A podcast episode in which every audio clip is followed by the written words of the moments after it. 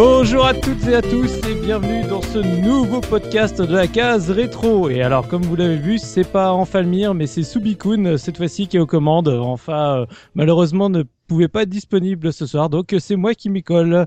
Donc voilà, bah bienvenue dans ce nouveau podcast euh, de la case rétro, votre rendez-vous 100% rétro gaming concocté par la rédaction de la case rétro.fr. Et ce soir, bah, pour m'accompagner, j'ai mon ami Looping. Comment ça va, Looping? Salut à tous, ça va très bien et on est tout cœur avec toi, Subi, pour ce, cette présentation de podcast. ouais, je, tu, tu, sens déjà comment je stresse là, comment je bah suis oui, pas bien là. Tu sais qu'on est avec toi. Et les, les j'ai les gouttes là qui commencent déjà. À... j'ai la sueur là, dans, derrière là, dans le dos là, qui est en train de couler. et euh, pour nous accompagner également ce soir, nous avons Mika de Twix. Comment ça va, Mika? Chut, je suis l'incognito. Appelez-moi euh, Samuel le pêcheur ce soir. le pêcheur, bien sûr. Et euh, pour terminer euh, donc euh, ce petit groupe, euh, ce petit comité, nous avons le Fragant et Simian Gerfo. Comment ça va Gerfo? Bah ça va très bien. Bonsoir à tous. Bon alors ce soir on va parler d'une de la première trilogie de Tom Clancy Splinter Cell, donc un petit, euh, petit jeu édité par euh, Ubisoft et développé également par Ubisoft. C'est sorti le premier Splinter Cell en mars 2002, si je me trompe. Euh, non, pardon, c'était en novembre 2002. Le mars 2002, c'est MGS2 euh, sur PS2, donc c'est pour ça que je confonds un peu les deux. Oh, le lapsus d'entrée. Ah ouais, le lapsus d'entrée, mais on en Ça reparlera. s'annonce mal. Hein. On en reparlera parce que je pense, enfin moi je reste euh, sincèrement, même si les deux séries ont du mal à être comparées, c'est quand même quelque chose où le, à l'époque on faisait beaucoup le lien et on y reviendra un peu plus tard. Mais donc, euh, bah avant de se lancer euh, d'abord dans le gros du débat, euh, notre traditionnelle question quelle fut votre toute première rencontre avec le jeu? Je te lance, Looping. Bah écoute, moi c'était assez classique, hein, on va dire. La, première rencontre, c'était bah, via les magazines de l'époque. Et alors par contre, ça a toujours été sur PC, moi, Splinter Cell. Euh, j'ai fait le donc le, le 1, 2, 3, euh, je pense à peu près dans les dates de sortie euh, à l'époque, mais euh, jamais sur console. D'accord. euh, voilà, c'est pour moi c'est une licence qui était euh, typiquement associée au PC en fait. Bah, typiquement associé au PC, et pas associé à la Xbox par hasard. Bah si, mais euh, bah déjà parce que j'ai pas eu la Xbox euh, tout de suite euh, dans cette période-là et euh, je sais pas, c'est pour moi c'était un jeu qui qui qui se jouait sur PC. Je, je peux pas te dire pourquoi j'avais ce ressenti-là, mais en tout cas voilà et, et je les ai tous faits sur euh, sur ordinateur. Ouais. Ouais, bah, c'est notre Gerfo national qui doit être content. Alors, toi, Gerfo, quelle était ta première rencontre avec Splinter Cell? Eh ben je vais dire exactement la même chose parce que moi la première fois que j'en ai entendu parler c'était dans une preview de PC jeux et C'est pas possible, vous le faites exprès quand même là. Si si si si bah non non parce que pour moi c'est c'est un jeu qui se joue exclusivement sur euh, sur PC. Je, je, je savais pas d'ailleurs qu'il était sorti sur autant de consoles en fait en préparant l'émission. Ça m'a ça m'a vraiment surpris parce Oh, que moi j'étais pas du mal. tout dans le trip euh, Oh, le mec il se met des œillères quoi. PS2. Mais c'est c'est c'est pas des œillères. Arrêtez tout de suite là. Je, je vais pas faire la grosse défense. J'ai bien compris que ça avait été un gros succès euh, multiplateforme et tant mieux. J'en suis très content. Mais euh, pour moi c'était un très bon jeu sur PC. Euh, Donc j'ai fait les trois. euh, je les ai retournés quelques fois parce que franchement c'est des, jeux auxquels je suis venu et revenu à plusieurs reprises. J'aime beaucoup beaucoup beaucoup cette licence. Et ouais voilà, moi j'ai vu des images, j'étais complètement pris à la fois dans l'idée. En plus Tom Clancy, moi c'était un auteur que je connaissais pas beaucoup. J'avais lu un petit peu Rainbow Six à l'époque. Euh, le livre avant de- d'essayer le jeu. Euh, bon, c'est pas, je sais bien que c'est pas de la grande littérature, mais bon, moi je m'étais bien bien pris à l'ambiance. En même temps, Et- quel gamer lit Tom Clancy hein Perso, euh, j'en connais pas beaucoup. Hein. C'est pas une question d'être un gamer, c'est juste une question de curiosité. Mais il se trouve qu'il y, avait le bouquin de Rainbow Six euh, pas loin de chez moi, dans la famille. euh, je l'avais lu, j'avais trouvé ça pas mal. C'est pas de la grande littérature encore une fois, mais voilà. Euh, le, trip techno-thriller très très paranoïaque, ultra américain, moi ça me moi ça me faisait bien rigoler. Donc donc voilà, bah, j'avais j'avais bien envie de faire ça. Et après l'avoir pris en main, ça a été que du bonheur. Et bah, j'ai envie de dire, c'était sur donc ce soir comme on va parler des, trois premiers épisodes, c'est-à-dire donc Splinter Cell, Splinter Cell, euh, Pandora Tomorrow et Splinter Cell Chaos Theory, qui sont pour moi les trois vrais jeux Splinter Cell. À partir du quatrième, c'est devenu assez mauvais. Oula. je suis assez content. Oula, Je suis on assez fait- content On n'est pas fait pour s'entendre là. hein. Ouais, bah je sais bien, mais c'est pour ça que je suis venu sur ce podcast-là. Pour les suivants, je vous laisserai. Hein. Tu n'aimes pas Non, les doubles agents, donc. J'aime pas le double agent, j'aime pas les ceux d'après encore. Oh là Euh, là là. ça- ça- non, non, j'aime pas du tout montré. Je suis très très content de parler de ces trois épisodes parce que franchement, c'est c'est vraiment des jeux que j'aime beaucoup beaucoup. Super. Et euh, euh, Mikado Twix, euh, parce que là on a deux PCistes. euh, J'espère que tu vas quand même sauver l'honneur. Tu vas nous Bah, sortir un peu de console quand même là. Eh ben, presque pas, parce que. Oh, euh, alors, moi, je vais vous demander un petit peu de baisser un petit peu la lumière, de mettre une petite musique d'ambiance, parce que, souvenez-vous, je raconte très régulièrement que je suis resté un long moment sans jouer aux jeux vidéo.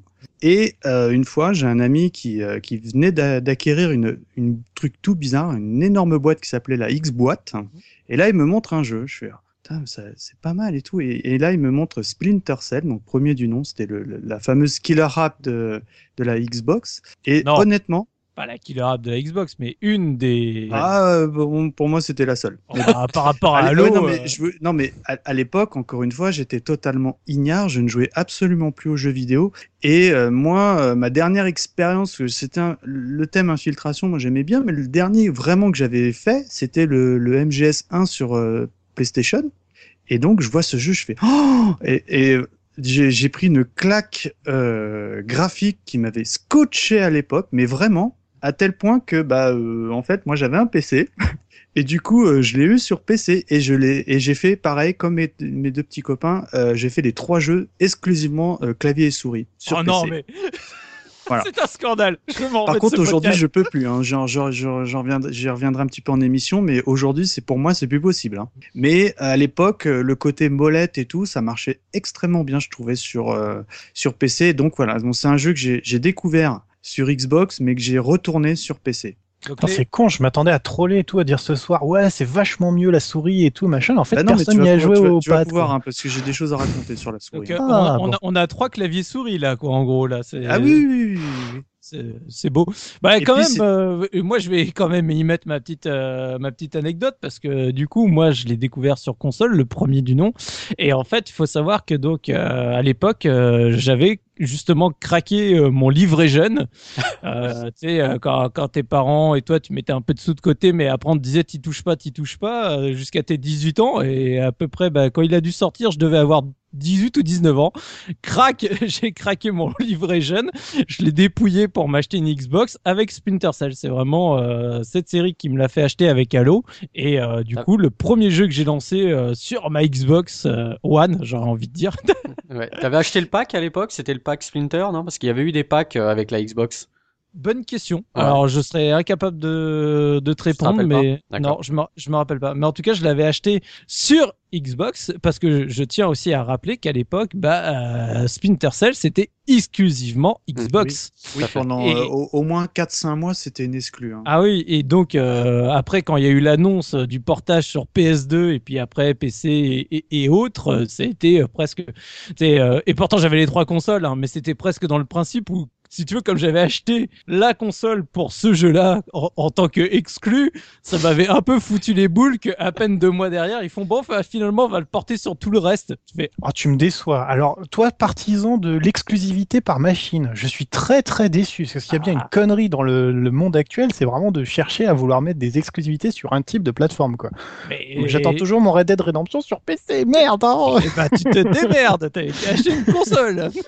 Oh, Donc voilà, donc c'était pour l'anecdote et après bah euh, je reviendrai euh, également en détail euh, dans le débat sur ce que j'ai aimé et pas aimé sur Splinter, mais c'était pour le voilà le côté que à l'origine, moi à l'époque, c'était vraiment vendu comme avant que ça sorte comme la licence justement exclusive Xbox qui va tout déchirer et puis quelques mois plus tard, hop, vas-y, on fait tout sauter comme bah pour on va dire les les exclus Capcom le, le Mm. mythique Capcom 5 de la GameCube qui a très rapidement sauté et tout s'est retrouvé sur PS2. Donc voilà, c'était euh, des grands moments de Et- déception. Et d'a- d'ailleurs, maintenant, euh, le comparo, c'est que les gens ne sont plus dupes euh, de ce genre Ouais. d'exclus maintenant. Ouais, bah on oui, a été clairement. tellement refroidis à l'époque avec ce genre d'exclusivité que maintenant on n'est plus dupes, quoi.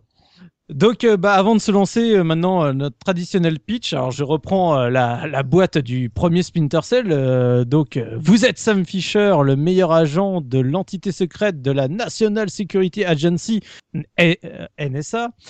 Vous êtes le dernier recours de votre gouvernement dans sa lutte contre le terrorisme. Pénétrer dans l'univers de l'espionnage international, infiltrer les réseaux de l'ombre et mener à bien les missions inspirées des romans du célèbre écrivain Tom Clancy en cas d'échec, les autorités ni- nieraient, parce que c'est au futur, avoir eu connaissance de vos agissements.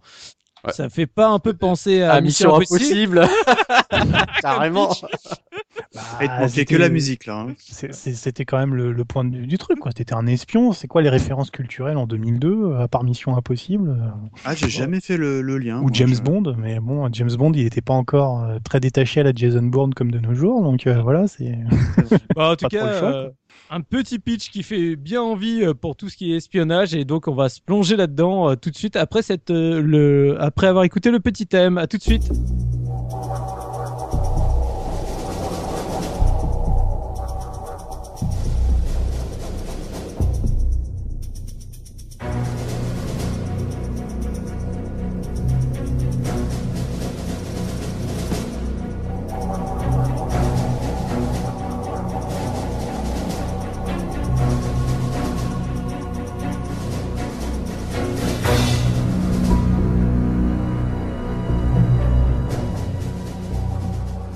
Bon alors du coup, euh, justement, on a on a vu le pitch, mais euh, vraiment euh, Splinter Cell, de quoi ça parle? Dans quel univers on est? Est-ce que c'est du futuriste, du réaliste? Euh, Voilà, de quoi ça parle?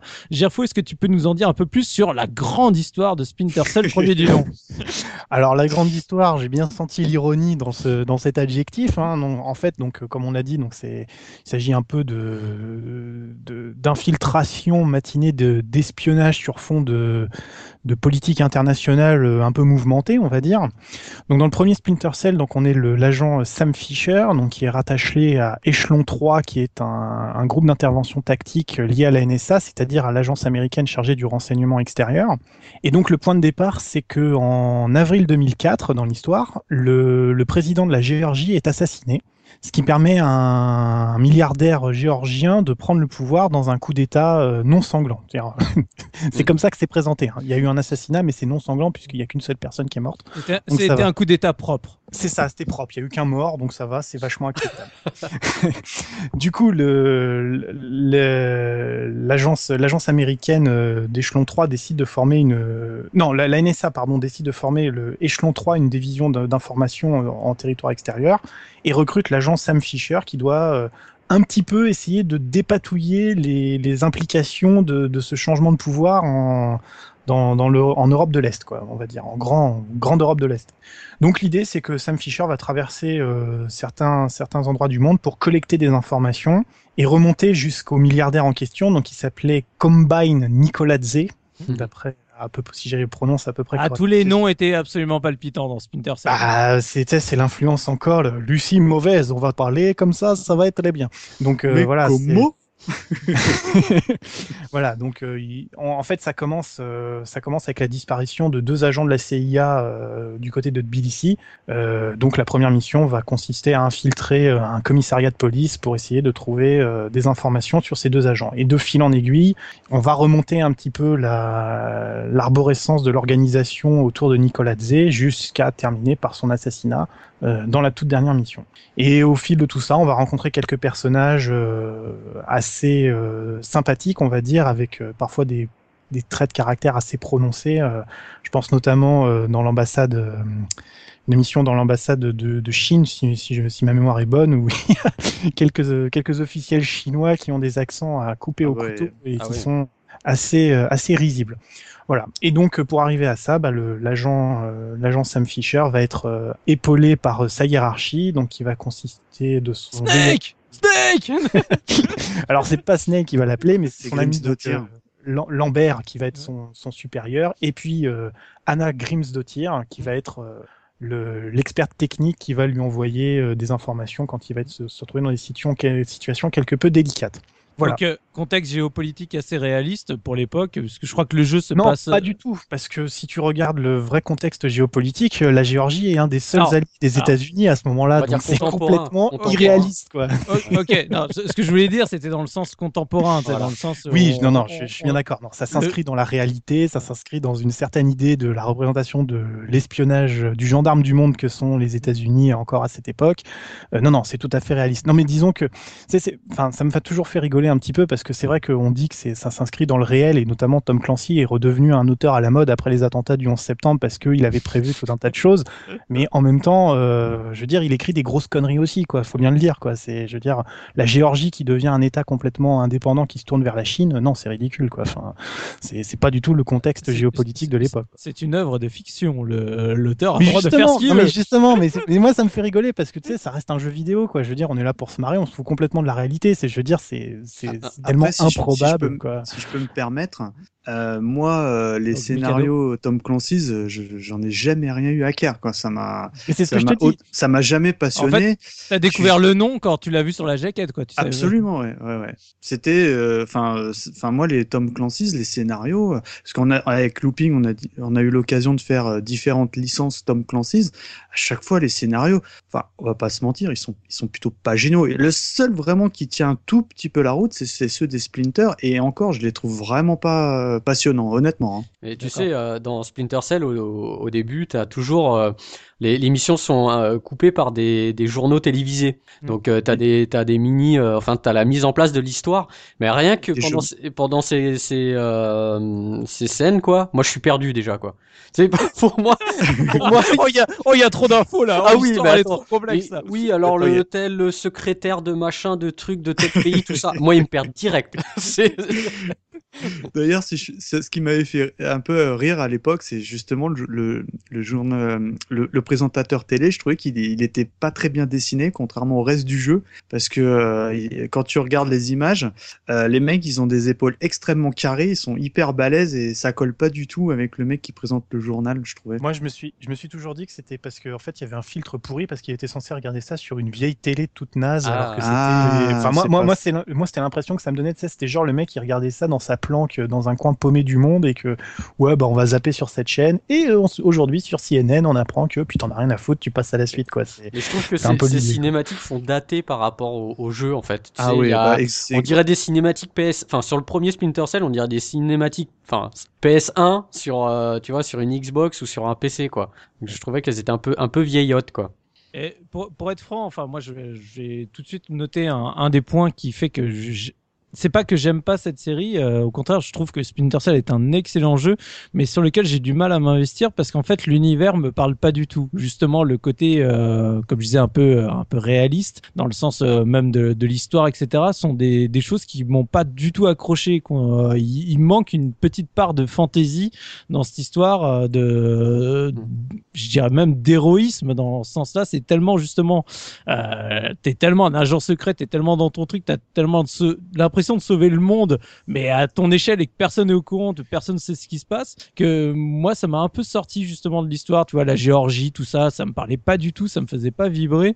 Et c'est un, un des trucs qui fait que bah voilà le malheureusement Splinter Cell j'ai pas poursuivi malgré que je trouve que le jeu est un excellent jeu et qu'il a énormément de qualité en termes de gameplay euh, ce qu'on va revenir après mais je trouve que cette ambiance quand même le, choix géopolitique euh, et, la, et, la, période euh, donc ça se passe en 2004 le jeu est sorti en 2002 donc c'est vraiment en gros Proche, pas moderne. Moi ça m'a vraiment pas du tout accroché quoi. Toi Looping ça te, ça te faisait vibrer cette, cette ambiance? bah, moi en fait ce que j'aimais bien c'est que moi, dans, dans les, franchises Tom Clancy, c'est que j'avais connu euh, sur PC aussi avec, euh, j'y jouais avec des amis, euh, Rainbow Six. Ouais, Rainbow Six, très bon jeu aussi. Très bon jeu. Et moi, ce que j'aime, c'est bah, ce côté contemporain, pas futuriste. voilà, ça pourrait être quelque chose qui se passe au moment où tu joues, ou ça pourrait être réel, quoi. Donc effectivement, et dans Splinter Cell, c'est pareil, ça, ça, ça, reste quand même des choses qui peuvent être réelles. Donc moi, j'aime ce côté euh, réaliste contemporain. Après, effectivement, euh, voilà, le côté euh, géopolitique, etc. Je, je m'y en fait, je m'y intéresse pas, quoi. Quand je joue le jeu, je fais mission par mission et je prends une mission individuellement, quoi. D'accord. Tu vois, je le joue comme ça, moi. Donc là, justement, bah, tu permets de faire une transition parce que donc on a parlé un peu de, de l'ambiance de l'univers, mais alors comment euh, le jeu se déroule en lui-même, le gameplay? Donc là, tu parles de mission. Donc c'est contrairement à un MGS où tu vas enchaîner du coup euh, tout le jeu euh, d'un d'un bout à l'autre. Là, cette fois-ci, du coup, euh, Splinter c'est décomposé en missions du coup. C'est ça, ben en fait, comme on le disait, donc il y a des, ça commence souvent, euh, enfin chaque mission est coupée par un par un journal télévisé qui va te mettre un peu euh, le, euh, le contexte dans lequel tu vas te retrouver euh, dans, dans ta nouvelle mission. Mm. Mais ça reste quand même euh, les missions, les missions ont une continuité. Mm. C'est-à-dire que c'est pas, euh, alors t'es quand même débarqué dans plusieurs euh, endroits du monde, on va dire. Euh, c'est c'est vrai que c'est assez varié au niveau des, des destinations, mais le jeu a quand même une, une continuité.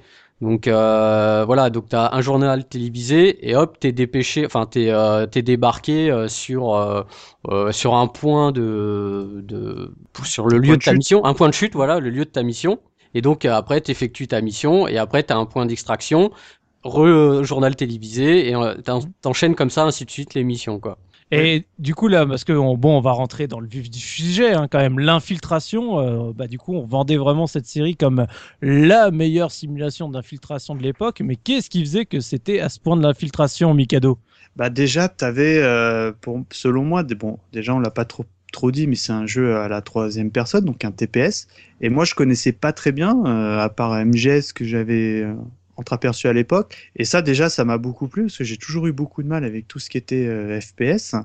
Et euh, tu as deux éléments euh, qui vraiment euh, jouent à fond la carte de l'infiltration, à savoir bah, le côté ombre et lumière. Donc, euh, plus tu es dans l'ombre, moins les, les soldats euh, ont de chances de t'apercevoir. Et puis, t'as- ce que j'adorais à l'époque, c'était le, le- les Night Vision Goggles, donc les, les lunettes, euh, les lunettes de dis en anglais.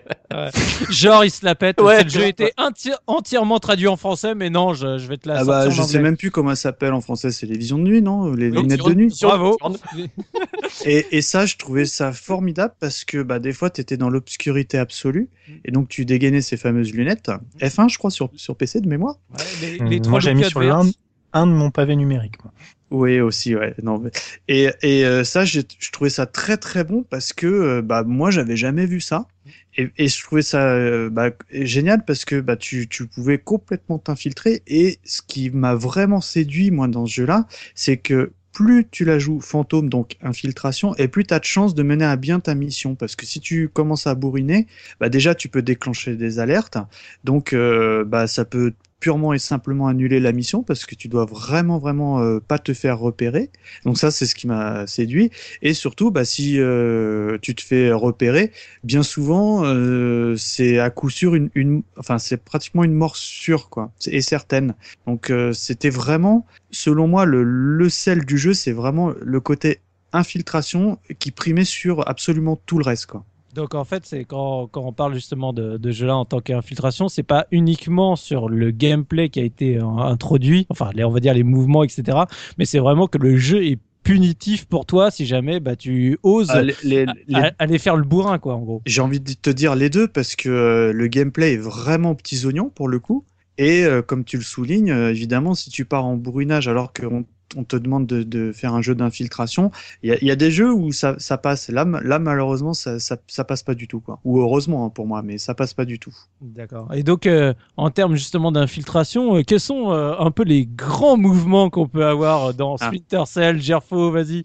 Alors les grands mouvements, alors je pense que le, point le point vraiment principal c'est euh, vraiment la gestion du déplacement du, personnage. En fait, dans la plupart des jeux, quand on joue un TPS, on va avoir euh, deux modes de, de déplacement, ça va être euh, la marche et la course, éventuellement la possibilité de s'accroupir. Dans ce jeu-là déjà, euh, la première chose qu'on fait quand on commence une mission, on commence par s'accroupir et puis on règle clair. et on règle la vitesse de déplacement. En fait, alors moi c'est pour ça que j'ai beaucoup aimé jouer sur PC. Il y avait un réglage sur la molette Ouais. qui permettait de, de donner à Sam euh, sa vitesse de déplacement accroupi ou, ou debout d'ailleurs aussi. Et on avait cinq ou six niveaux de déplacement. Donc déjà, il faut déjà adapter sa son, sa vitesse de déplacement à la situation. C'est-à-dire on commence à repérer un peu, on bouge tout doucement pour pas faire de bruit, on est là. Puis quand on sent qu'il faut absolument qu'on atteigne le bord du mur en face, bah on va accélérer un tout petit peu, mais on va accélérer de deux ou trois crans, pas quatre, parce que si on fait quatre, le garde il va se retourner. Il y a, vraiment une notion de, déplacement dans l'espace qui est extrêmement importante, où il faut vraiment repérer euh, l'environnement, repérer le piège, la caméra, le garde et sa patrouille, et puis dès qu'on sent qu'on peut y aller, hop, on se lance et on va jusqu'au point de un peu safe qui est un peu plus loin. Et alors ensuite, parce que je pense que c'est ça que tu, tu voulais ah. m'entendre dire, c'est toute la série de mouvements improbables euh, que, qu'est capable de faire notre héros. Alors là, euh, ça va. Bon, alors dans le premier, enfin, j'ai tendance un peu à confondre les trois, euh, les trois franchises parce qu'en fait, le, le, panel de mouvements s'est étoffé au fur et à mesure de la de la de la on série. On voudra pas. Non, non, il n'y a pas de souci. Mais je pense que dès le premier, il y avait cette capacité à faire un grand écart entre les ah murs ah, oui. les deux murs étaient rapprochés, qui est un le peu truc la marque absolu, de fabrique. Le truc impossible à placer. C'est, Ah, on te clairement. le vendait partout dans toutes les news, dans tous les tests, etc. Mais c'est le truc où moi je n'ai jamais pu en placer un seul parce que tu ne vois pas comment tu peux le placer en jeu, Je, quoi. je crois qu'il doit y en avoir. euh, il doit y avoir quelques spots dans les premières rues en Géorgie, dans le premier niveau, où genre euh, tu passes un peu entre des immeubles. et Il y a des moments en fait où tu as plusieurs façons de- d'éliminer un garde, et l'une notamment, c'est de te mettre en grand écart au-dessus de la rue dans tu laquelle rentres il dans le- passe. Quand tu rentres dans le commissariat aussi, là, dans... Voilà, c'est ça, au niveau dans- de, la, dans- de la prison du commissariat. Voilà, dans, dans, dans ces eaux-là, et en fait, on te dit tout le temps, enfin, on t'incite énormément en disant il y a deux murs. Et en fait, quoi, ce ce que tu fais, c'est que tu appuies sur la touche, et puis en fait, il faut appuyer, et au point culminant de, du saut, réappuyer sur le bouton, et Ah, normalement, il enclenche automatiquement l'animation. Il fait clac clac, il met ses deux jambes. Puis là, tu fais, ok, plus personne me voit, je suis à 1m50 au-dessus du sol, mais. non, j'exagère, il est un peu plus haut que ça, mais voilà. Ça Ah, mais- pas, je trouve. Ju- Justement, tu fais bien de le dire parce que en fait, euh, moi, comme ce qui me faisait beaucoup rigoler dans ce mouvement, c'est que n'importe quel garde qui passe, je suis désolé, mais tu regardes à ta vision périphérique, vois un peu ce qui se passe en l'air, et quand t'as un mec qui est même s'il est à une hauteur de 2m50 au-dessus de toi, tu le vois qui est en mode grand écart et t'as juste envie de lui tirer une bastos entre les. Alors, voilà quoi. moi, moi, c'est là, j'ai j'ai pas réagi tout à l'heure sur le côté euh, justement l'histoire un peu compliquée, mais je pense que c'est un point qui est vachement important sur Splinter Cell, c'est que c'est un jeu fun. Et en fait, l'histoire c'est qu'un prétexte et on s'en fout. Et les mouvements improbables, bah, c'est pareil, on s'en fout. C'est c'est rigolo, ça, on peut le faire, c'est assez classe, mais de toute façon, c'est pas ça qui amène au bout des missions. C'est-à-dire la majeure partie du temps, il faut vraiment penser la stratégie du déplacement, et c'est pas le fait de pouvoir faire un mouvement où on s'accroche sur un tuyau ou, ou le fait de pouvoir faire un grand écart entre deux murs qui fait que le niveau est fini. On n'est pas du tout dans un système où euh, on a un bouton, une action. Il faut beaucoup, beaucoup plus anticiper et le, le, la- le sens stratégique et le sens d'observation du joueur est extrêmement sollicité et c'est ce qui penche le fait que le, le jeu est un bon succès. Il a des, des aspects, parce que faut pas le dire, faut, faut le dire quand même, mais l'animation du, du, du personnage est absolument géniale. Ouais, J'allais te le dire justement. Ça, à l'époque, enfin moi, ça, ça- Un félin, quoi. Ouais, voilà, c'est, Ouais. c'est, on a vraiment, dès le, dès le parcours d'obstacles qui constituait le tutoriel du début, mais on se rendait compte que, enfin, moi, je, je n'avais jamais vu des animations de cette qualité dans un jeu vidéo. Enfin, le, pour le coup, c'est un vrai progrès technologique, mais c'est aussi un vrai pro- progrès de gameplay. C'est-à-dire, euh, effectivement, il y a tout le côté un peu euh, euh, très, euh, tu sais, ça, ça fait un peu briller les yeux. On fait, oh là là, je suis trop classe à jouer comme ça. mais C'est vrai, ouais. mais quand même, derrière, il y a quand même une grosse recherche sur faire un niveau un peu compliqué, amener des situations un peu, un peu différentes, et c'est ce qui fait que le jeu est bien. Donc, ouais, si on s'arrête sur le côté grand écart, alors je sais plus, il y en avait d'autres, ouais, le, le cochon renversé sur le tuyau, mais je crois Il y que en avait un autre qui, qui fonctionnait pas, qui était malheureusement obligatoire. C'était un où tu fallait que tu fasses une- un saut sur un mur Et tu qui te faisait rebondir pour t'accrocher sur un autre mur. Notamment, j'ai bah, le, le- un des premiers niveaux là au commissariat. Alors, Et et- t'es obligé de le faire ce truc-là. Et ça, qu'est-ce que j'y arrivais pas? Il fallait monter sur une poubelle ou je sais Pour- pas pour- quoi et tout là. Pour le coup, c'est peut-être la seule animation que je trouvais vraiment cheapos euh, Ah ouais, par ouais, rapport ah à ouais. toutes les autres. Tout le reste au niveau anime était vraiment extraordinaire et celle-là, j'avais l'impression de, de, enfin, tu sais, C'était une pierre, c'était Ouais. il était lourd. mais de la manière dont il rebondissait sur le mur, tu fais, ok, d'accord, bon, je sais rebondir sur un mur, c'est pas très réaliste, mais au moins mes du tien quand même un minimum. Mais ça- C'est une animation qui a été supprimée après hein, sur les autres euh, Splinter. Ouais, ouais. ouais. Ouais, parce que ça, le ça- grand ça écart, je crois qu'il y, est- il y est plus hein, dès les, les autres épisodes. je- J'ai un doute, non? Non, ah, le- si, je pense. Si, si, sur je le pense, deux, ouais. parce qu'il y, y a des variations sur le grand écart, justement, après, sur ce qu'il est capable de faire. euh, Oui, Parce que si ma mémoire est bonne, je crois que dans le premier, on n'avait pas la possibilité de dégainer, et dans le deuxième, on a la possibilité de s'appuyer. Tu sais, en fait, au lieu d'être euh, genre euh, bien, bien au milieu avec les deux jambes écartées, dans le deuxième, il se penche vers un mur et il peut sortir son pistolet. Mm. Et tu peux tirer depuis une position qui est encore plus badass, quoi, où c'est en gros, euh, alors je tiens sur mes deux jambes, j'ai plus besoin de mes bras, et maintenant je vais viser, et je vais te mettre une balle dans la tête. Ça va être, euh, ça va être Classe. super classe, voilà, c'est ça. Du, du coup, en termes d'animation, je, je, je reviens. le- légèrement dessus parce que c'est vrai que moi c'est quelque chose qui m'a énormément marqué à l'époque. J'ai pris une énorme claque euh, là-dessus en jouant à Splinter Cell. C'est tout bête, mais le truc qui m'avait marqué, c'est le fait enfin que dans ce jeu-là, tu puisses te déplacer à genoux. C'est enfin en gros euh, en étant penché, euh, parce que bah il faut se rappeler quand même que à l'époque, dans, dans, la plupart des comme dans MGS, c'était avais la position haut la position à genoux, mais tu bougeais pas et sinon tu rampais quoi. Tu sais, mm. pas ah oui, exact. T'avais pas l'intermédiaire. Et là, d'un coup, le fait d'être mobile mais en position euh, baissée, je, ouais. je, je, trouvais ça extraordinaire. Vraiment, euh, le sentiment de contrôler ton joueur. Et moi, l'animation euh, qui m'avait vraiment scotché à l'époque, c'est tout bête, mais c'est quand tu arrives sur les coins des murs, dans les angles, où du coup, bah, ton personnage est droitier tu arrives et du coup tu es du côté droit d'un angle, du coup tu vas pour dégainer, il sort son, bras droit, il n'y a pas de problème, c'est comme dans tous les jeux vidéo. Quand tu arrivais de l'autre côté, côté gauche, et ben là du coup il était obligé de s'écarter, de tendre le bras droit pour viser. Ah, et je, trouvais, ça, je ah trouvais ça, enfin moi à l'époque ça m'avait mais tué. J'avais trouvé ça extraordinaire. Je m'étais dit, oh, enfin un truc logique où le gars il n'est pas euh, genre, euh, quelle que soit la main, quelle que soit l'angle que Et je l'ambidex quoi. Voilà, je, je gère, c'est la même anime, il n'y a aucun souci. Et ça, ça m'avait vraiment, vraiment scotché. C'est des petits détails comme ça euh, à la con, mais qui font son effet, en tout cas moi à l'époque, qui m'avait qui m'avait tué. Et pour l'anecdote, alors ce qui, est, ce qui était très rigolo, j'ai déjà parlé dans le podcast de Resident Evil, la deuxième, deuxième partie qu'on a fait, donc j'avais visité le studio de Darkworks à l'époque où il travaillait sur Cold Fear.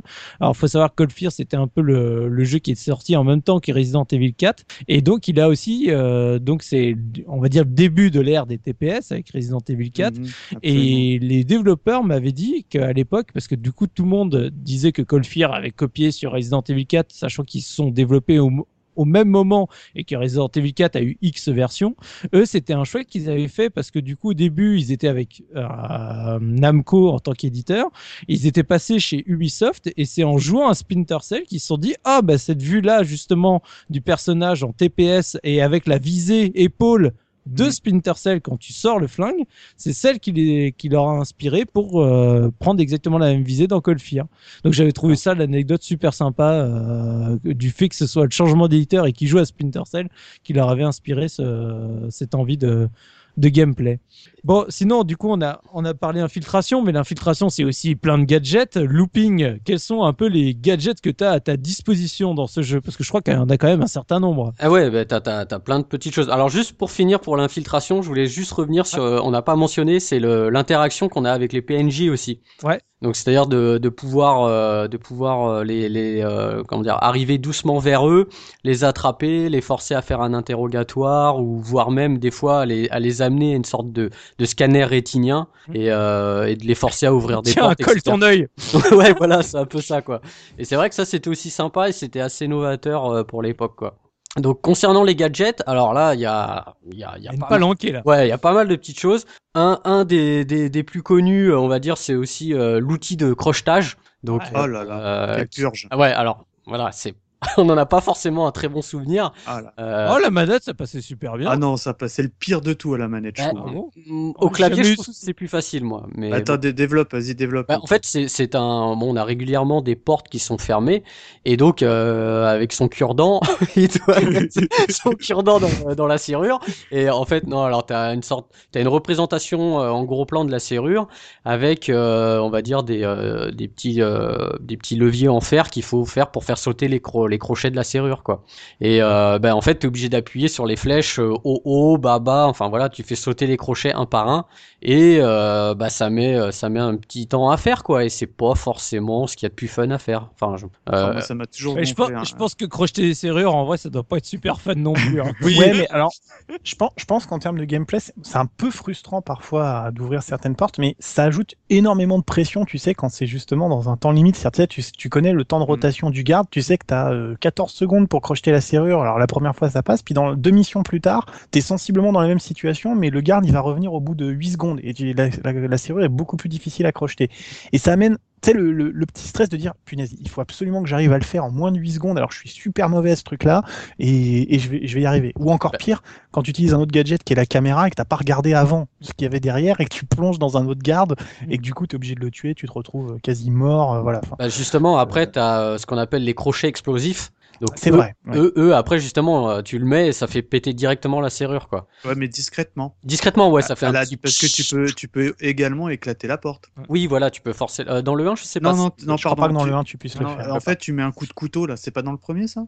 Non, c'est dans le Dans, 3. dans le la couteau, serrure dans et ça l'ouvre troisième. direct. Le couteau, c'est dans le troisième. C'est dans le Par Ah, contre, il y avait une option aussi, donc là, on revient euh, tout vite fait à- à- au niveau des, de l'infiltration, c'est que de mémoire, tu peux du coup ou à peine entrouvrir la porte Ah, c'est avant génial, de l'ouvrir complètement. Et ça, pareil, c'était extrêmement novateur. Bah- C'est-à-dire, tu jettes juste un petit coup d'œil avant de, avant d'ouvrir complètement la porte, quoi. Toujours dans Euh, les gadgets, encore mieux. C'était le, le câble optique. Donc, Ah, le euh, câble optique que tu passes en dessous la, en dessous la porte, pour pouvoir visionner euh, ce qui se passe dans la pièce, ça c'est énorme quoi. Si des fois ça, ça arrive, il y a un garde qui est en train de faire sa ronde, il est juste derrière la porte, donc euh, bah tu, tu regardes un peu, tu peux même, euh, tu prends ton temps si tu peux regarder euh, son, son pattern on va dire, de voir comment il effectue sa garde, son, son tour de garde et puis euh, t'as- t'ouvres la porte au bon moment quoi.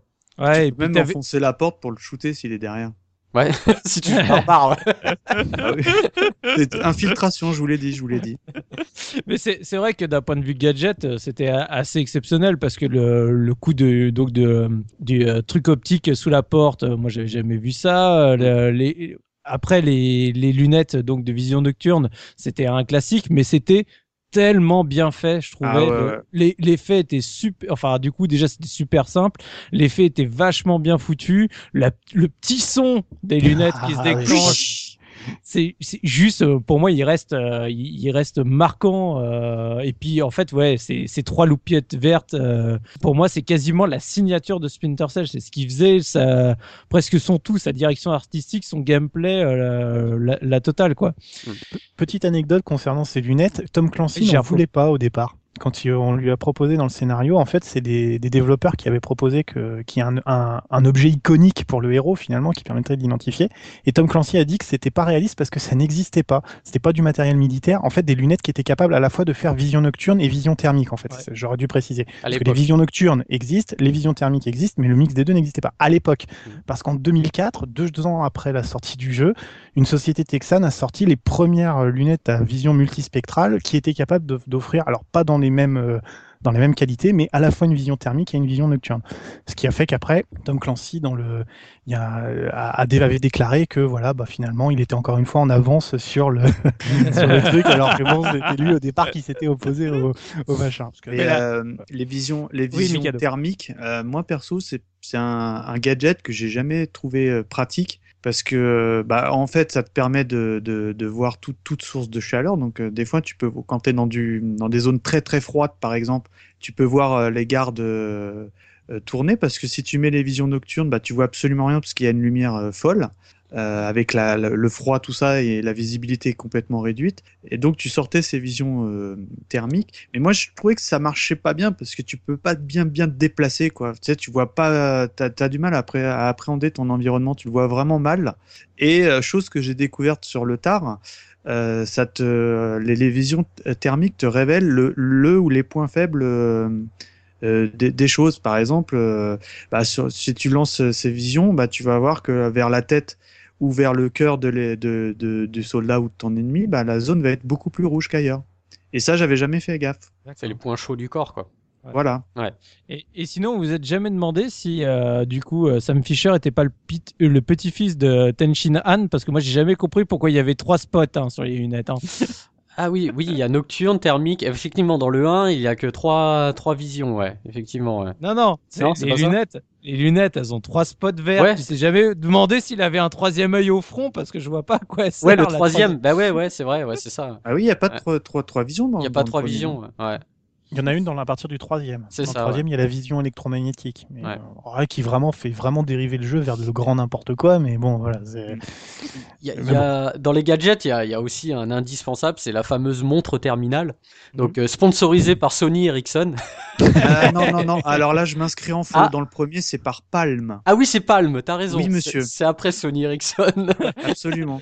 Donc, Il change de gamme. Donc c'est cette fameuse euh, interface en fait que souvent Lambert, euh, donc ton Lambert. Lambert, il dit euh, bah, consulte ta montre terminale, donc c'est en fait ce qui sert, ce que euh, donc euh, Sam a son à son poignet et ce qui te permet d'avoir euh, bah, ton objectif de mission, tes Les maps.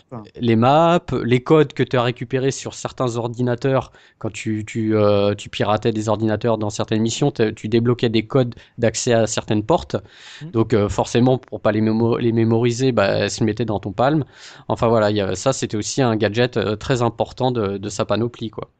Et sinon, en termes euh, d'armement, euh, qu'est-ce qu'on avait à notre disposition, Gerfo? Alors, on commençait le jeu simplement avec un, un petit pistolet. Mhm. Alors, je dis vraiment petit pistolet parce que, en général, on était fourni avec euh, deux ou trois chargeurs, pas plus, et en fait, il, il était vraiment indiqué de, de s'en servir qu'en cas d'extrême nécessité. Ouais. Euh, donc, euh, je ne me souviens plus exactement quand est-ce qu'on récupérait le fusil d'assaut super classe dont on ne servait pas assez à mon goût parce qu'il était quand même vachement Moi, je m'en sers. Peut-être hein. parce que tu t'infiltrais et que t'avais pas utilisé un fusil d'assaut voilà, Non, mais- Ça, c'est le truc, tu vois. Tu sens qu'il y, a- il y a eu un peu de boulot qui a été fait pour donner à ce, à ce, ce symbole phallique un look vraiment quand même badass. Et en fait, euh, ils sont, ils- on s'en servait plutôt pour les gadgets qu'il y avait à côté. Donc en fait, le fusil d'assaut qu'on récupérait dans la deuxième ou troisième mission euh, venait en kit avec euh, tout un tas de modifications possibles. C'est en fait, on pouvait lui mettre pas mal de munitions spéciales, donc munitions euh, électriques, munitions euh, balles en caoutchouc pour assommer, euh, ce genre de, de petites Caméra sympas- de glue. choses. Caméra La glue. caméra glue, alors qui est le- un gros gros gadget euh, du truc. Donc en fait, c'était on, on mettait là, on pouvait tirer la caméra sur un mur et on voyait à travers la montre terminale la vision depuis le point où on était, ce qui permettait d'observer par exemple à un angle le, le passage des. Ouais, mais au- au-delà de ça, gardes. tu pouvais attirer l'attention des gardes. Ils venaient voir ce qui se passait. Tu déclenchais du gaz. Alors c'est une autre, c'est c'est une caméra. Ça c'est la caméra de diversion, ça. Je crois que c'était d'accord. deux- qui deux- n'apparaît que dans le deuxième, si ma mémoire est bonne. Alors là, je, Hmm, pas sûr. je crois que dans le 1, il me Ah, je me- c'est là où je commence à Bah, confondre. c'est le- ça- problème des splinters parce que euh, on va y venir, mais euh, euh, les, les trois, selon moi, c'est un peu le, ça se mélange un petit trois peu. volets parce du que- même jeu, quoi. Ouais, Ouais, ouais, voilà, c'est ça. C'est Ouais. Donc euh, bon après, euh, dans quoi euh, c'est euh, l'arme est arrivée. Pour moi, c'est un peu tout, tout dans le même Ouais. sac entre guillemets. Enfin voilà, donc en gros, il y a, il y a le, le pistolet silencieux, le fusil silencieux qui a une capacité un petit peu de, Avec- de avec un... un- peu plus grande distance avec une petite lunette, mais qui est principalement utilisé pour ces options euh, qui sont voilà le. En gros, le, le tir électrique, c'est le tir incapacitant garanti. La balle en caoutchouc, c'est le tir incapacitant, mais à condition de faire un, un tir dans la tête.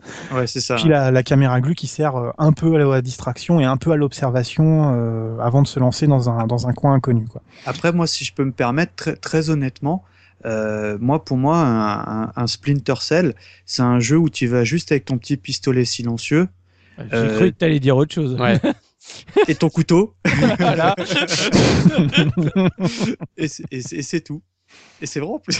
Et, et encore, même ton, même ton arme, tu, tu pourrais ne pas t'en servir si tu veux. Oui, oui, oui. Et, et parce Il y aurait eu des succès à l'époque, t'aurais eu le succès Ouais. euh, sans tuer personne et Ouais, sans jamais ça, ouais. utiliser ton bah, pistolet. euh, D'ailleurs, on s'est fait des petits. euh, parce que avec Looping, c'est une longue histoire d'amour, euh, le, le Splinter et le coop et tout. Je croyais que c'était euh, avec Looping, l'histoire d'amour. Aussi, aussi. hein. Et euh, du coup, on s'est toujours fait des devoirs de la jouer euh, complètement fantôme, etc. et tout. Parce que pour moi, quand tu sors euh, l'artillerie lourde, même si ça reste une, une arme de, de discrétion, le- le- le- le- la grosse mitraillette, euh, ça, ça perd tout le charme que tu peux avoir de- dans la discrétion d'un splinter. Parce que pour moi, tu vas avec ton petit pistolet à, à silencieux, t'arrives. Quand tu peux, t'éteins la lumière, sinon tu pètes les lumières, parce que ça aussi, ça, c'est Sam Fisher dès qu'il voit une lumière, il, c'est comme, euh, il il est pas il est pas bien tu vois c'est comme Link devant un- devant tout un tas de vases tu vois lui c'est les tu le mets dans un magasin d'électricité il est en transe tu vois il est pas bien et donc euh, voilà donc pour moi Splinter c'est vraiment euh, les gadgets très honnêtement c'était moi je m'en servais vraiment pas quoi. Je les ai un peu essayés pour les besoins de l'émission. Euh, je reconnais que ça fonctionne bien mais je trouve que ça fait ça ça, ça perd tout le charme du du jeu Moi, perso, euh, je me rappelle du premier, j'ai vraiment quasiment tout utilisé, que ce soit gadget, armement. Je me suis vraiment fait plaisir là-dessus parce que je trouvais que c'était les situations étaient suffisamment variées et ça permettait vraiment de bien s'amuser avec. Le seul truc et après, c'est vraiment un reproche perso parce que c'est moi qui suis moins fan du genre d'infiltration. C'est que pour moi, c'est un, un style de gameplay qui est où ma, ma tolérance à la frustration, malheureusement, est beaucoup plus basse que dans d'autres jeux. C'est-à-dire que je, dans ce genre de jeu, je déteste le fait d'avoir préparé toute ton action pendant, euh, euh, 5 minutes, 10 minutes, t'as tout préparé, tout est prêt, ton plan machiavélique est en, est en marche, et d'un coup, tu fais un truc à la con, tu te loupes sur une manip ou autre, t'as le gars, du coup, il alerte tout le monde et t'es obligé de tout recommencer. Ah oui, mais sur PC, c'est t'as la touche magique. Ouais, mais T'as la touche F5. Et ça, ça marchait super bien, quoi. c'est chouette. Mais F5, voilà. F8. Et du coup, c'est vraiment euh, l'infiltration, c'est c'est c'est un genre que sur lequel j'ai toujours eu un peu de mal à cause de de cette frustration-là, le fait de se dire bah voilà, j'ai j'ai tout préparé et d'un coup ça foire pour euh, pour une raison des fois qui est complètement débile où t'as Justement, par rapport à l'armement, moi j'ai des fois où ça m'énerve un petit peu, c'est avec les fameuses balles en caoutchouc. Euh, bon, je sais qu'il y a quand tu tires normalement sur les gars, euh, c'est censé les, les assommer. Euh, bon, il y en a des fois qui ont des gilets pare-balles qui sont un peu plus résistants, mais il y a, il y a des fois il y a des loupés quoi. Il y a des fois tu vas toucher le mec, euh, tu vas pas comprendre, ça va soit lui passer à travers, ouais, ou euh, il, Ouais. il va esquiver, mais tu sais pas comment. Enfin, des fois, des fois il y a il y a des petites frustrations Matrix. quand même. Ouais, un peu, ouais, ouais, ouais. Il y avait des fois il y avait des petits loupés qui étaient un peu frustrants. hein. Moi, je sais que c'est un jeu qui, qui amène un peu de tension musculaire parce que tu sais, t'es là, tu, tu fais, putain, allez, faut vraiment que je la mette bien parce que le jeu est, Voilà, est assez difficile quand même. Il te demande, tu sais, il, il te fait pas des gros réticules larges pour quand tu tires. euh, il faut que tu tiennes ton souffle quand tu fais un, un tir un peu distant avec le, la lunette. Mm. Euh, il te laisse pas beaucoup de choix. Je sais que quand tu tires à travers une vitre, il te fait légèrement dévier la balle exprès, donc soi-disant pour le réalisme, mais sans que tu puisses vraiment contrôler l'effet euh, et tout. Bon, c'est c'est un peu c'est un peu dur. On- Donc, des fois, tu attribues ça un peu au pseudo-réalisme, mais bon, faut dire aussi qu'on n'était pas non plus parfait, qu'il était très très dur d'être euh, dans la tête 100% du temps ou à la bonne distance ou voilà quoi. Donc euh, Hmm. on peut pas vraiment dire que c'était un bug récurrent parce que si on si on entend dire ça, on pourrait dire ouais le, le jeu est pas précis et tout. Non, moi je trouvais qu'il était très précis, mais il était très très peu permissif sur tes erreurs quoi. Fallait vraiment prendre ton temps bien. Ah oui, parce que on n'a pas, on n'a pas signalé, mais c'est vrai que quand euh, tu énervais les gardes, il y en a qui allaient mettre des, déclencher l'alarme, et donc en fait, tu avais des degrés d'alarme, et euh, au bout d'un moment, soit tu À partir du 2. ah ça c'était à partir du 2, C'est à d'accord. partir du 2. D'accord, d'accord. On confond encore une fois. Ouais, voilà, c'est ouais, classique. hein. D'accord. Mais c'est à partir du 2 qu'il y aura des degrés dans les alarmes. D'accord, ok. Possible. Ouais, parce que ça, c'est un truc qu'on n'a pas dit sur le côté infiltration, mais c'est vrai que dans le briefing des missions, parfois, donc le, le Lambert qui nous donne le, qui nous briefe sur l'objectif de la mission, euh, pour certaines missions, nous dit euh, récupère les informations quoi qu'il arrive, et puis il y a d'autres missions, notamment quand ça implique un peu des civils, il faut, euh, on a objectif de ne jamais se faire repérer, et si tu te fais repérer une fois, la mission est terminée, ce qui est hyper frustrant parce que des fois, tu te fais repérer pour des raisons que t'as pas compris, genre un, un cadavre que t'as laissé euh, dépasser d'une botte derrière une poubelle euh, 5 rues plus haut et puis tu fais oh merde on m'a trouvé Ah, c'est peut-être celui-là ouais. c'est peut-être un autre et puis d'autres fois où au contraire on te dit bon allez ça va euh, on peut passer le 2 et c'est dans ce, de ce point de vue c'est surtout le deuxième qui est vraiment frustrant parce qu'il te c'est c'est tout ou rien quoi. Dans le premier c'était encore un peu un peu fluide. C'était en gros c'est tu fonctionnais par zone. C'est-à-dire par exemple pour reprendre l'idée du commissariat en gros le premier arc c'était dans les rues. Le deuxième arc c'est dans le commissariat. Le troisième c'est l'extraction si tu fais pas d'erreur dans le premier arc, à partir du moment où tu rentres dans le commissariat, les rues d'avant n'existent plus, donc tu peux plus te faire repérer sur ce point de vue-là. Et c'est plus le cas dans les Splinter Cell suivants où tout va être plus plus imbriqué et chaque situation va être plus unique, quoi. Donc les, les niveaux sont pas découpés de la même façon. Donc euh, c'est assez euh, assez spécial. Bon, alors du coup, on a parlé euh, de l'univers, on a parlé du gameplay qui est extrêmement riche, mais euh, parlons un peu de technique, parce que du coup, tout à l'heure, on a parlé que justement Sam Fisher, il aimait pas la lumière, mais voilà, est-ce que le jeu, euh, à l'époque, ça envoyait du pâté looping? Ah mais, mais clairement, moi moi il y a quelque chose qui me marque quand je pense à Splinter Cell, c'est justement ces effets de lumière, ces rayons de lumière qui traversent. T'as vu comment je t'ai bien lancé là-dessus hein? Mais, mais carrément, mais, mais moi c'est voilà, là je l'ai relancé donc sur PC pour les, les bien, le bien de l'émission. Euh, alors, en sachant que maintenant euh, pour le Splinter Cell, euh, le premier Splinter Cell, même pour le 2, t'as moyen de, de mettre euh, euh, des modes, enfin de, de le monter graphiquement, de le mettre en 1080p, de mettre voilà les- la résolution au maximum. Graphiquement, il est très beau et vraiment j'étais très très impressionné quand je l'ai lancé. Euh, Il y a, je- voilà, ce qui m'a marqué, euh, la, la, vraiment le début du jeu. T'as un entretien avec Lambert euh, dans un bureau et t'as une Ouais. sorte de, de coucher de soleil qui traverse les rideaux euh, métalliques. Vous savez, ces fameux rideaux là qui laissent un peu passer la lumière. Et-. Les stores, voilà. Les stores. Et et t'as ces rayons de lumière qui qui, qui traversent. C'est un, un jeu de, euh, on parle de un jeu de 2002, c'est ça, si je dis pas de bêtises? Ouais, 2002. C'est, c'est, mais c'est incroyable, vraiment. euh, j'ai été vraiment bluffé, quoi. Pour moi, il, il a, c'est un jeu qui a, qui a vraiment pas du tout vieilli, quoi. Même effet, Mikado Ah ouais, bah moi déjà à l'é- à l'époque, euh, comme je vous disais, j'avais halluciné. Et puis euh, en plus, moi j'ai la chance, comme je suis un gros fan de la licence, euh, j'ai la chance de posséder plusieurs versions du premier. Donc bah, je me suis amusé à les, à les comparer justement. Bon, très honnêtement, sur PC, euh, c'est le, le c'est le très très haut du panier. Moi je rejoins complètement euh, Looping. Euh, souvent, il y a quand même la fibre nostalgique qui parle. Mais là, en toute objectivité, pour un jeu qui a, qui a euh, plus de 10 ans, franchement, techniquement, il envoie du bois, quoi. Bon, le seul vraiment bémol, c'est que moi, aujourd'hui, euh, la souris, euh, vraiment, j'y arrive plus. J'ai essayé. Euh, je, je sais pas. T'as pu je- à l'époque, mais tu peux plus maintenant, quoi. ah, je peux plus. euh, du coup, euh, en plus, euh, enfin, le jeu na- nativement ne, ne supporte pas la, la manette. Mm. Donc, euh, grâce à mon ami Looping, j'ai pu bidouiller le truc pour euh, simuler une souris sur la manette 360. Enfin bref. Bon, en tout cas, ça marche, ça marche très très bien. Et euh, bah, pas plus tard que cet après-midi, j'ai j'ai relancé euh, la version Xbox. Et honnêtement, on est, on est, on est très très proche du PC graphiquement. Euh, c'est vraiment, euh, je, re- je- enfin, j'ai eu euh, presque le même sentiment d'époque en disant ah ouais quand même, hein, il envoie du bois. Et j'ai eu la chance aussi d'avoir la, la, la, la- version GameCube, qui a une petite feature en plus, parce que tu peux brancher une Game Boy Advance de- dessus.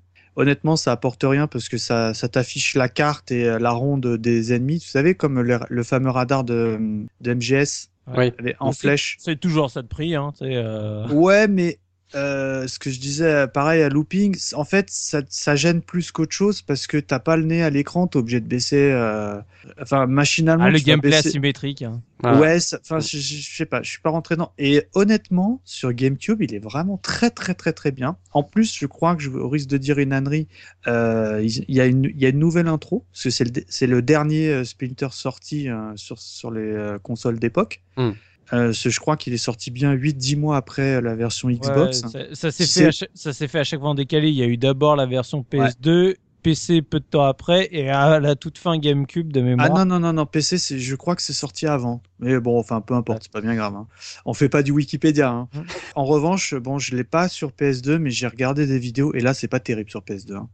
Enfin, il fait le job, mais euh, il y a un downgrade graphique assez important, je trouve. Bah, comme beaucoup de jeux de l'époque. hein. Ah oui, du coup, ça euh, m'a sur- fait repenser quand on avait parlé de Virtua Tennis, que je trouvais exceptionnel sur Dreamcast, et que j'avais pleuré quand je l'avais vu sur PS2, bah là, ça m'a fait le même effet. Ou Max Payne, hein. enfin tous les jeux qui, qui sont sortis Tous sur les les multi-supports, bah moi, de toute façon, c'est simple. j'ai- Dès qu'il y avait un multi-support, je l'achetais sur Xbox. C'était ouais. plus simple. Ah, Mais moi, je pense, euh, bon, comme je vous l'ai dit, à cette époque, moi, je jouais vraiment pas, ou, ou très peu. Je jouais- en fait, je jouais qu'à Splinter Cell, tu vois. Et euh, honnêtement, si j'avais dû choisir une console à l'époque, j'aurais choisi la Xbox parce que. euh, oh, Parce que tu franchement- pouvais tuer quelqu'un avec sa manette. Vachement pratique. Ah ouais, mais non, mais la, la manette Slim, moi, je trouve qu'elle est bien, justement. Ouais, bah, moi, rejoué, moi, euh, j'y ai joué avec la FAT, hein, parce qu'à l'époque, la Slim, elle y était pas encore là. Ah oui. hein. Ah oui, en plus, toi, t'as pas des hyper grandes mains, si Ouais. je me trompe pas. Donc, euh, ouais.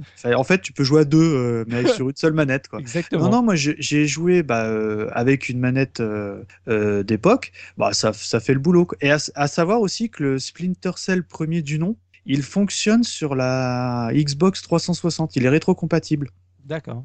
Sauf que euh, malheureusement, euh, quand tu lances le jeu, quand tu es en, on va dire en HDMI ou en, en câble qui va bien, euh, bah, il, il se lance pas parce qu'il y a une histoire de 50 de, de, de fréquence ou je sais pas quoi. Du coup, tu es obligé de jouer avec une, une, une prise Péritel. D'accord.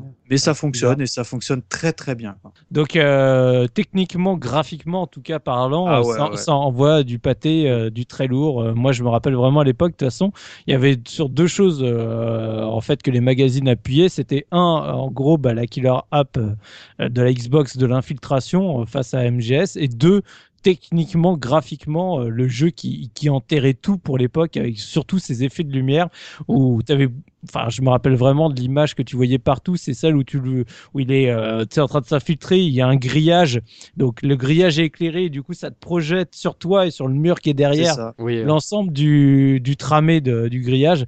Et c'était juste extraordinaire. Mm. Mais bon, par contre, euh, techniquement, au niveau sonore, qu'est-ce que ça donnait? Je crois qu'on avait une petite VF dans ce jeu, euh, Gerfo. Ah. ah, on a une grande VF parce que moi, qui suis pas spécialement fan des VF, je dois dire que c'est un des, un des, une des bonnes surprises globalement, globalement, parce que j'ai dit tout à l'heure qu'il y avait des, choses un peu ratées, mais, mais euh, pour les.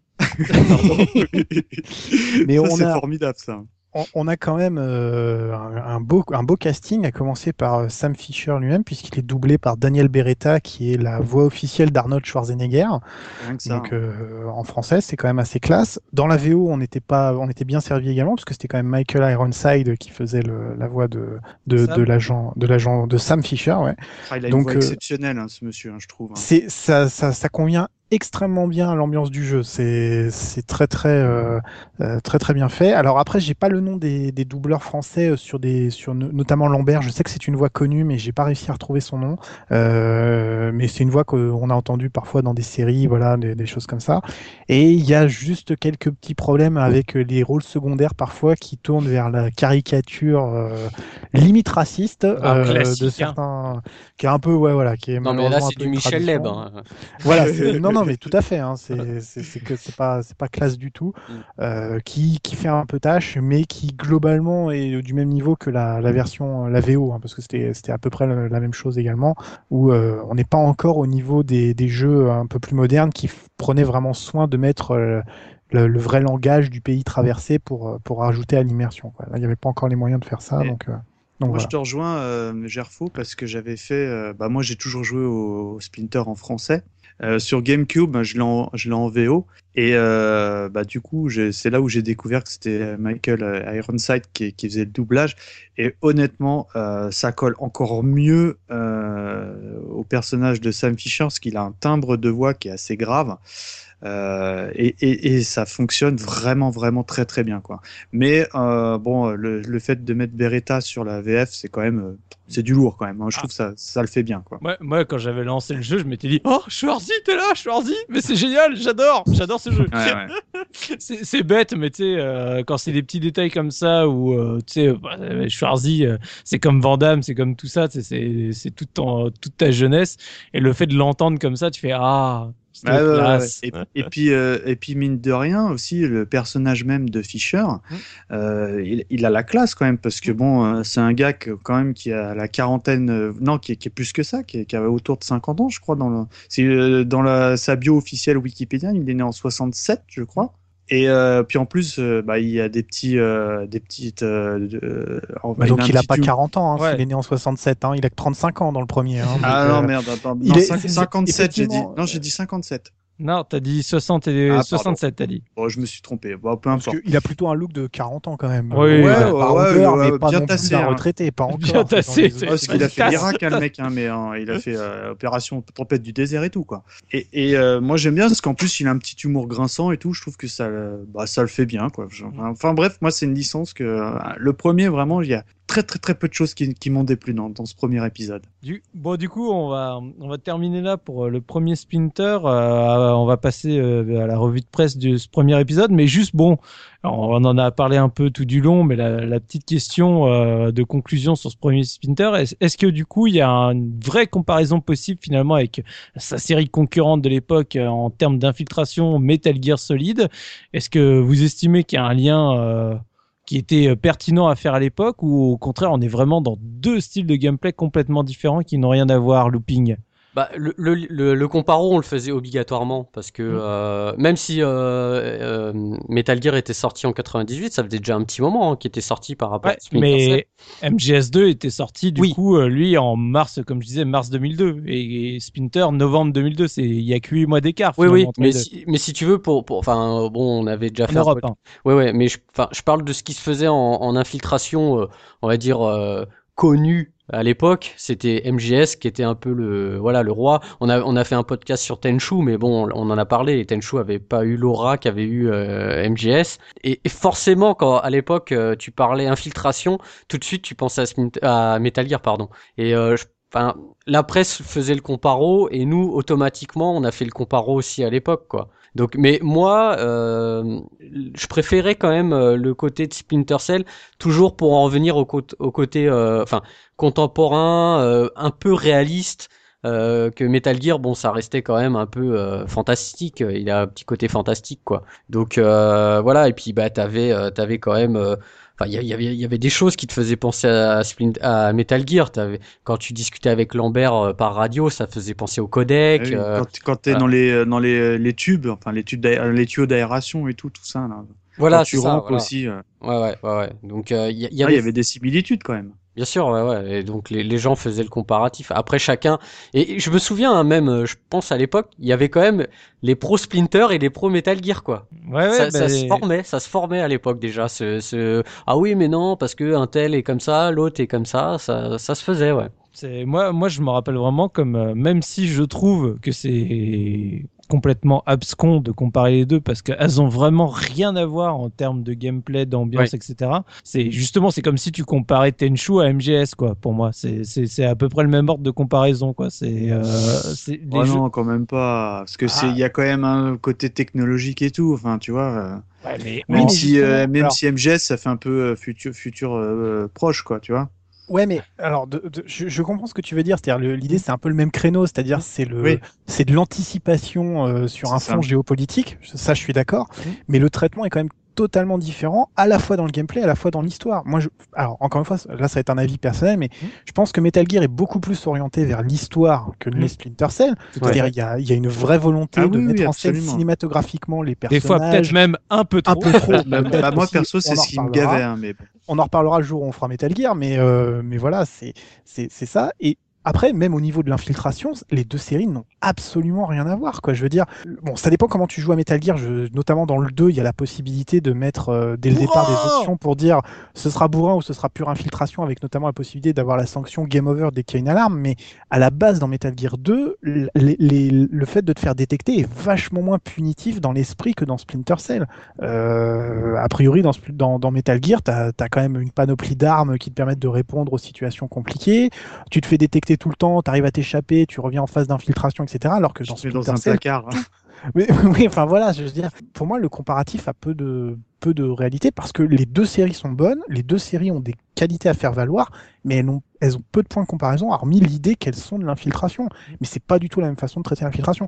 Tu vois, pour moi, un jeu qui est un peu moins connu, mais qui se rapprocherait plus de Splinter Cell dans son esprit, mais qui n'a pas du tout le même background de niveau histoire, c'est une série comme FIF, Dark Project. Mm. Parce que c'est vraiment de l'infiltration, avec une histoire qui est vaguement dans le fond, qui est intéressante, mais où le, but c'est du gameplay basé, basé, purement sur les jeux de lumière et l'idée de pas te faire détecter.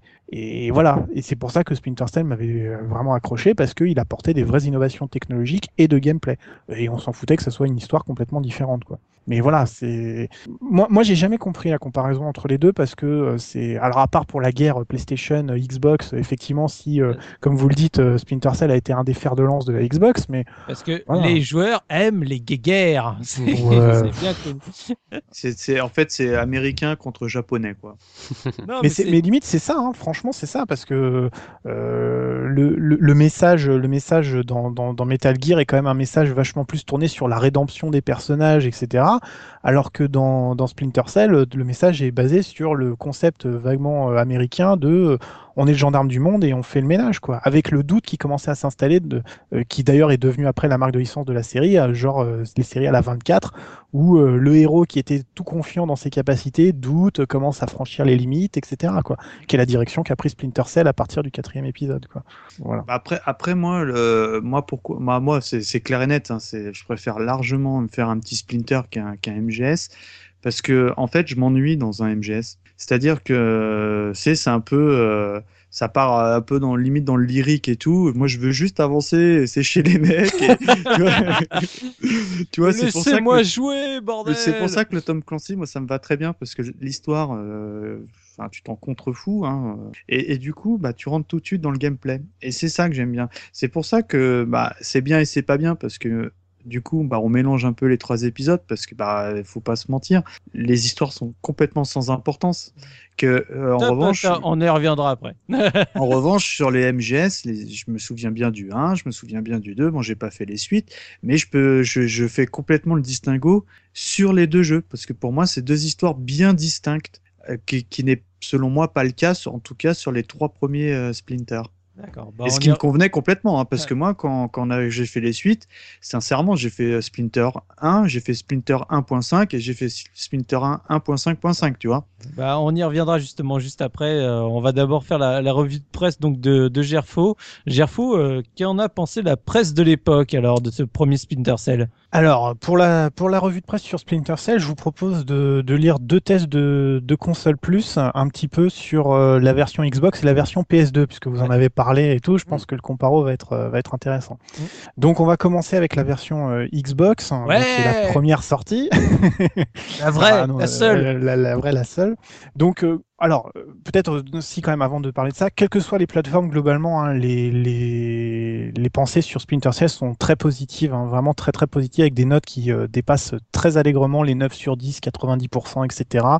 Donc euh, on a vraiment une, une presse qui est enthousiaste de manière vraiment générale, quel que soit le support, quelle que soit le, le la, façon d'aborder le jeu. Donc ça, ça c'est vraiment une tendance, et ça se retrouvera d'ailleurs sur les trois titres. Hein, donc c'est pour ça que je vais pas vous lire à chaque fois pour chaque modèle, je vous, je vous présenterai des choses différentes c'est bien de préciser que finalement, on a eu des, très bons portages sur la plupart des supports. Tout à fait. Voilà, Tout à fait. Mm. C'est même assez rare pour être souligné parce que on, on, était encore à une époque où euh, finalement euh, euh, il y avait la peur de se dire voilà ça va être bien d'un côté puis très mauvais de l'autre. Mm. Et globalement, il y a eu des petits reproches sur certaines versions, mais le jeu est tellement bon dans sa globalité que personne ne s'en plaint. Donc je vous lis un test, un test dans console plus. Donc voilà annoncé comme le jeu capable de faire trembler Metal Gear Solid, voilà l'accroche. Ah, Splinter Cell a teasé notre curiosité depuis des mois. Premières images entrevues, scénario signé Tom Clancy, le style action-infiltration, ça sentait le hit à plein nez. La bonne nouvelle, c'est que pour une fois, on n'est pas déçu. Dès le début, les similitudes avec Metal Gear Solid sont flagrantes. Vous incarnez un héros solitaire à l'humour digne de Stallone dans ses meilleurs moments. Au menu, infiltration de base secrète, collecte d'infos, que du classique on avance en douceur, on observe, on analyse, on détourne l'attention, et si on n'a pas le choix, on allume sévère tout ce qui bouge. Donc on a vraiment la tendance à dire que c'est un, c'est un Metal Gear solide, il n'y a pas beaucoup de différence, c'est vraiment la même chose. Mm, mm. Ce qui est assez étonnant parce que moi, encore une fois, je trouve que c'est pas le cas. Alors au niveau ambiance, plusieurs aspects de ce Splinter Cell ont été soigneusement travaillés, l'ombre et la lumière sont des éléments clés du jeu, à tel point qu'une jauge vous indique même votre degré de visibilité. C'est vrai qu'on n'en a pas parlé. Ah oui, et bon nombre d'ennemis ne vous repéreront que si vous êtes proche d'une source de lumière ou si votre ombre passe dans leur champ de vision. Ajoutons à cela une bande son particulièrement travaillée. Selon le revêtement et la vitesse à laquelle vous avancez, vos pas sont plus ou moins audibles. Il faut en permanence contrôler ces deux facteurs pour être le plus discret possible. Enfin, contrairement à Metal Gear Solid, les angles de caméra ne sont pas fixes. C'est le joueur qui dirige les jeux du perso avec le stick analogique droit. Il en résulte un travail d'observation et d'analyse plus poussé ainsi qu'un plus grand sentiment de liberté. Après, c'est le truc classique sur le sur le l'aspect visuel, donc très soigné, décor peu coloré, mais l'ensemble reste très agréable et réaliste. Alors là, par contre, j'ai beaucoup rigolé. Côté animation, rien de spécial à signaler, même le héros ah. bouge plutôt bien. Non Non Mais quelle honte ces mouvements, l'échafaud Ces mouvements sont précis et progressifs, et les diverses interfaces de choix d'armes ou d'action sont plutôt bien pensées. Mais le véritable point fort du jeu reste son ambiance extraordinaire, mm. tour à tour oppressante ou entraînante. Les adeptes du shoot bourrin n'y trouveront clairement pas leur compte, mais ceux qui aiment faire travailler leurs neurones apprécieront. Et ça donne, avec en plus donc les graphismes, l'ambiance, la variété des phases de jeu, en moins le manque d'IA des ennemis et l'action répétitive, et un intérêt de 95%. Le manque d'IA, je suis un peu d'accord. Des fois, c'était un peu, euh... ça, c'était le cas un peu. Ouais. On avait des voilà, donc euh, c'est quand même euh, c'est quand même très très fort. Alors très très vite pour pas pour pas trop s'attarder, juste la version PS2 donc qui est sortie euh, quelques mois plus tard, je n'ai plus la, la, date exacte, mais en tout cas voilà qui est venue après. Et le test commence après la Xbox, c'est au tour de la PS2 d'accueillir l'excellent Splinter Cell, le Metal Gear Killer d'Ubisoft. Pas beaucoup de changement entre les deux versions. Le jeu s'adresse donc à ceux qui n'ont pas encore eu la possibilité de se mettre dans la peau du super agent secret Sam. Donc il, il repasse très vite sur l'idée du jeu, l'infiltration, etc. Alors, il y a juste un peu plus de détails sur l'équipement, c'est pour ça que je voulais vous le lire. Pour mener à bien l'émission, on dispose d'une belle gamme d'accessoires. Outre l'appareil à crocheter les serrures, on pourra s'amuser à regarder sous les portes avec la caméra optique, ou bien observer ce qui se passe dans une pièce avec les caméras dissuasives. pour neutraliser les gardes, électrocuteurs, balles en caoutchouc ou bombes à gaz. Alors, je pense qu'on en a pas parlé, mais il y avait moyen de projeter du gaz. Alors, je sais pas si c'était lié Oui, aux des- caméras glu, comme disait Mikado. Euh, non, mais- je crois qu'il y avait des, gr- des grenades, il me semble. hein. Ouais, c'est des grenades sur le c'est lance-grenade en du mode- fusil. C'est hein. en mode bourrin, quoi, tu vois. Enfin, Ouais, c'est moyen, ouais.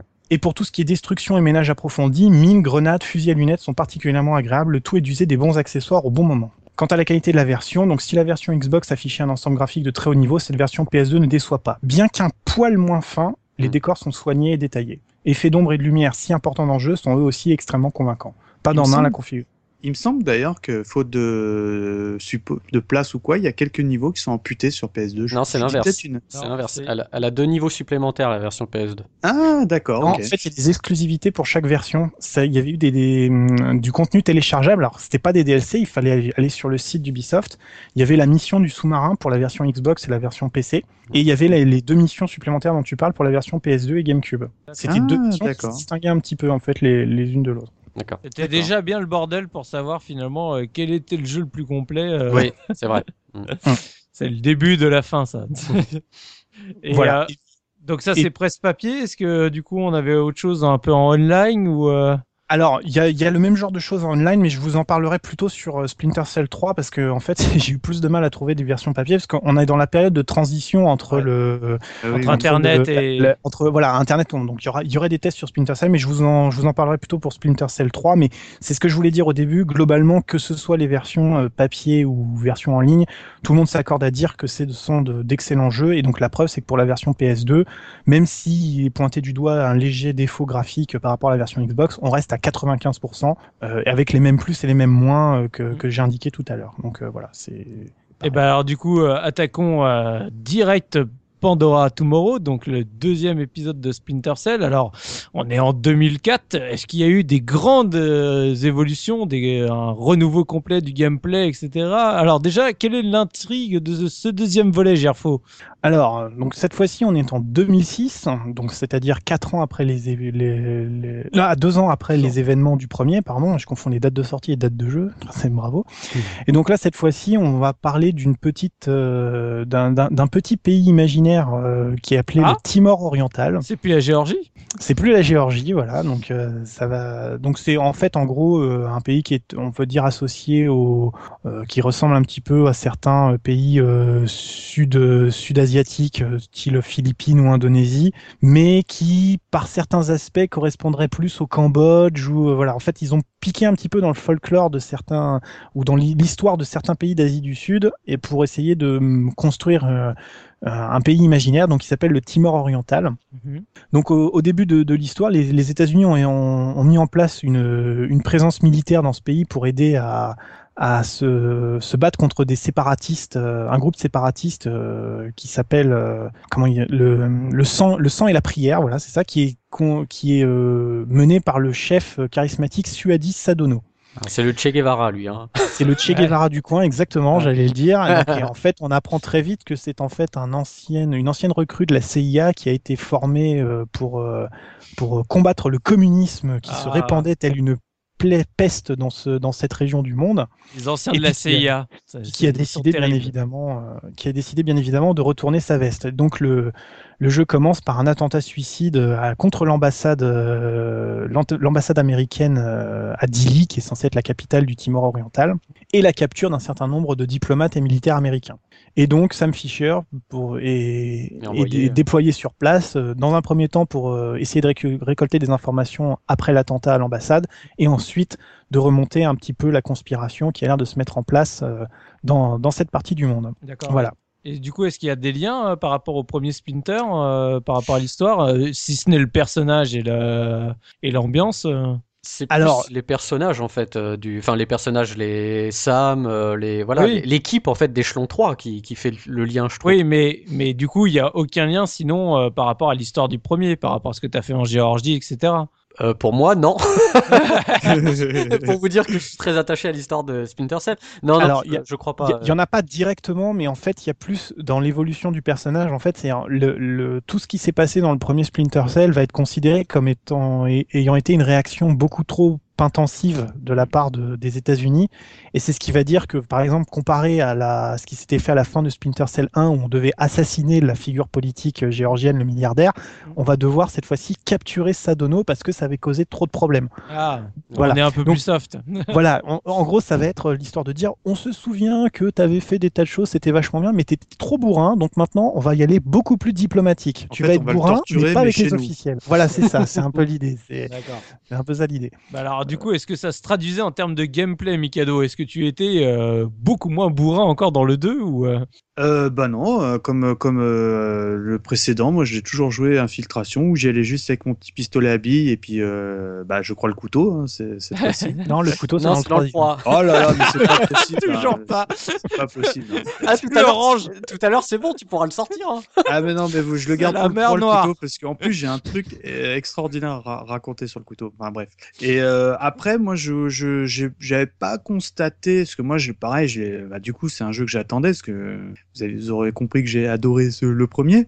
tu développes Et- puisque tu as parlé d'un Splinter Cell 1.5 donc euh, on Bah, voir, euh, voilà, le, euh, le- le problème c'est que bon, graphiquement, j'ai j'avais pas trouvé qu'il y avait eu un gap euh, extraordinaire par rapport au premier. Bon, peut-être il y avait il a mis une telle baffe le premier en Voilà, c'est ce que j'allais te dire. Le premier, il a tellement mis une claque que bon bah, je sais pas qu'on est blasé, c'est pas du tout ça, mais mais on on, on attend. En plus, moi, je jouais pas du tout à l'époque, donc euh, la claque, elle était, pouh, tu vois, les, le, le waouh effect. Je pense que c'est le plus gros waouh effect que, que j'ai eu dans dans ma vie hein, de, de gamer, honnêtement.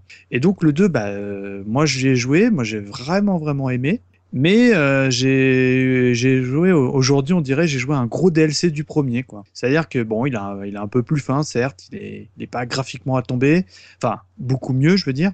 Et le gameplay euh, de dans mes dans de ce que je m'en souviens ne changeait pas fondamentalement. Après euh, peut-être mes petits touches, copains vont dire qu'il y a des petites subtilités en plus, mais à part le fait que tu peux je crois faire le double jump euh, et, tirer au pistolet, enfin de mémoire je crois qu'il y a pas grand-chose en plus quoi. D'accord, donc Looping, tu confirmes qu'en termes de gameplay, euh, pas très peu d'évolution par rapport au premier épisode? Bah, ils ont rajouté des, des petites touches, comme on a dit, comme le euh, donc le fait de faire le saut écart et de pouvoir refaire un saut encore par dessus, par exemple. Euh, Il y a une il y a une chose qu'on pouvait pas faire dans le 1, il me semble, c'est quand tu étais accroché à un poteau, enfin quand tu étais Ah oui. suspendu à un poteau, tu pouvais te lâcher et te tenir par les jambes, c'est-à-dire euh, faire le cochon pondu, quoi. Mhm. Et euh, tu pouvais dégainer ton arme et tirer sur quelqu'un, par exemple. Donc ça, c'était c'était Et super. tu peux le soulever pour l'étrangler aussi, le, le garde. C'est dans celui-là ou c'est dans le C'est 3? dans le 3. Euh, Alors du coup, quand tu, quand tu, quand tu tirais l'arme, du coup, t'avais la C'est tête à l'envers ou? C'est ça. Ouais, t'avais la, la tête à l'envers et en fait t'avais les jambes euh, qui étaient autour du poteau, quoi, en l'air, quoi. En fait, c'est- c'est- quand il dit poteau, il veut dire un tuyau. Tu Un sais, tuyau, qui est à l'horizontale. T'es en train de te déplacer, tu sais. euh, Ah, parce qu'il est la- super fort, il arrive à se mettre à la- à l'horizontale sur un poteau, tu sais, il est... Non, non. Cochon pendu, les, les jambes croisées sur le tuyau, C'est il ça. sort son flingue et il arrive à viser la tête en bas euh, correctement classe, sur ouais. le, le gars. C'est super classe. Ça Ouais. sert pas souvent, mais c'est super classe. Mais moi, au-delà de ça, enfin, il y a bon voilà, il y a eu plusieurs petits petits rajouts comme ça sur le gameplay, mais vraiment moi, ce qui m'a marqué euh, dans ce deuxième épisode, c'est euh, plutôt dans les environnements.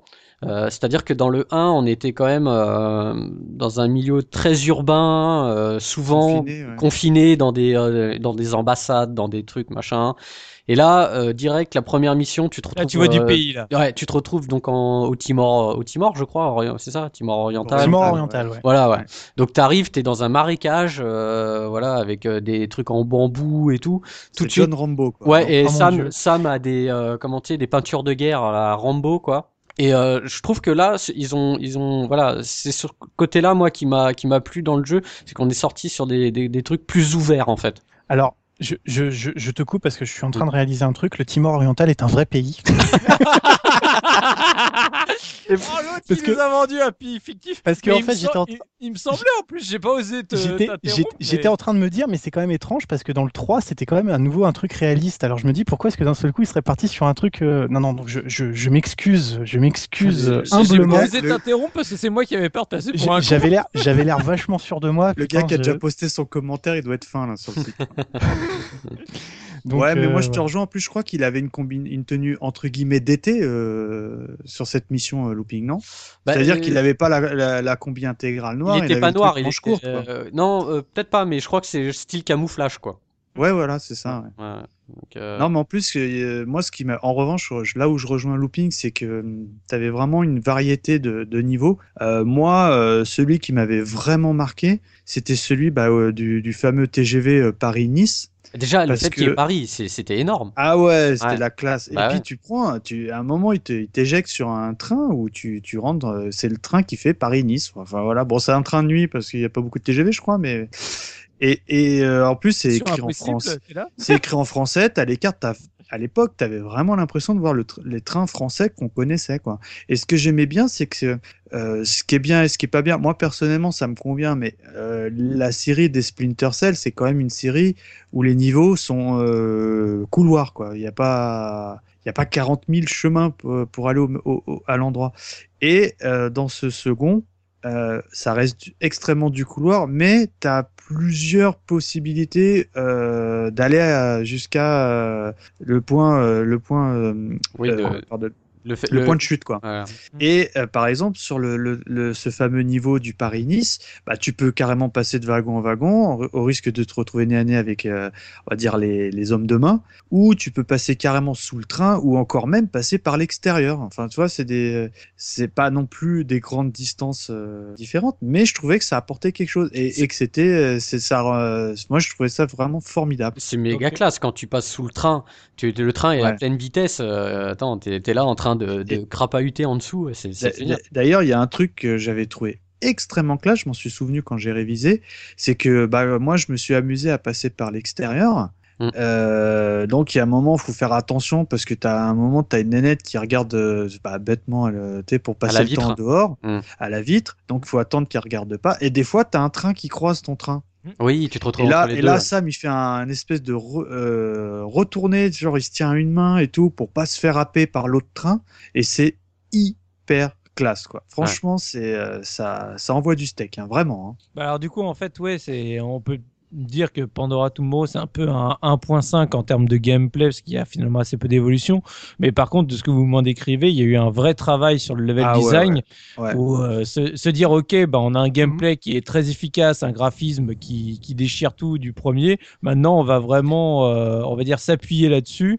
Sur euh, ça c'est acquis ça marche très bien et on va se faire on va se lâcher un peu au niveau du level design et on va un peu s'amuser sur la mise en scène et des Ouais, moi- situations etc Personnellement, je trouve que Oui, c'est un peu sévère de dire que c'est du 1.5 parce que, je, alors, en fait, il y, a- il y a une raison à ça, c'est que comme c'est le même moteur sensiblement et qu'il y a très peu de- d'évolution graphique, on a quand même le sentiment que c'est euh, c'est un peu rajouté. Mais il y a quand même une- un vrai changement dans l'esprit où euh, euh, il y a quand même des situations qui sont très originales. Donc le Paris-Nice, on en a parlé effectivement, mais même globalement, le fait qu'on fasse plus des missions systématiquement de nuit, c'est-à-dire même la première mission, c'est au coucher du soleil, t'es Oui. vachement moins à l'aise dans l'idée euh, d'aborder le truc. parce que je vais plus me tout- planquer ben ouais, c'était tu Eh fais oui, mince, ça, ouais. euh, comment je vais faire? Et, et, et effectivement, comme l'a dit très justement Mikado, euh, le- le simple fait d'ouvrir légèrement plus les zones de, de tra- les, les zones de, de, de jeu fait que on a moins le sentiment d'être euh, j'ai un couloir à passer et une porte à ouvrir. Maintenant, c'est j'ai une place à traverser et il y a peut-être un chemin qui a l'air un peu plus simple que les autres, quoi. Mm. Et hum,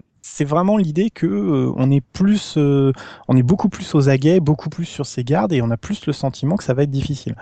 Euh, avec ça, il y a quand même quelques petits points de gameplay qui, qui changent beaucoup, notamment le fait par exemple qu'on n'ait plus les kits de soins sur soi pour les moments difficiles, c'est-à-dire des- avant euh, quand tu quand, quand avais un souci, euh, que le- la mission, voilà, tu faisais, voilà, tu te tu mettais un bandage, euh, voilà. ça. Ah, oui. Euh, ça va ça va Mikado Non, mais c'est le bruit qu'il faisait Sam hein, dans le jeu. Hein, Ouais, ça absolument, Oh ouais. Comme ça, c'était.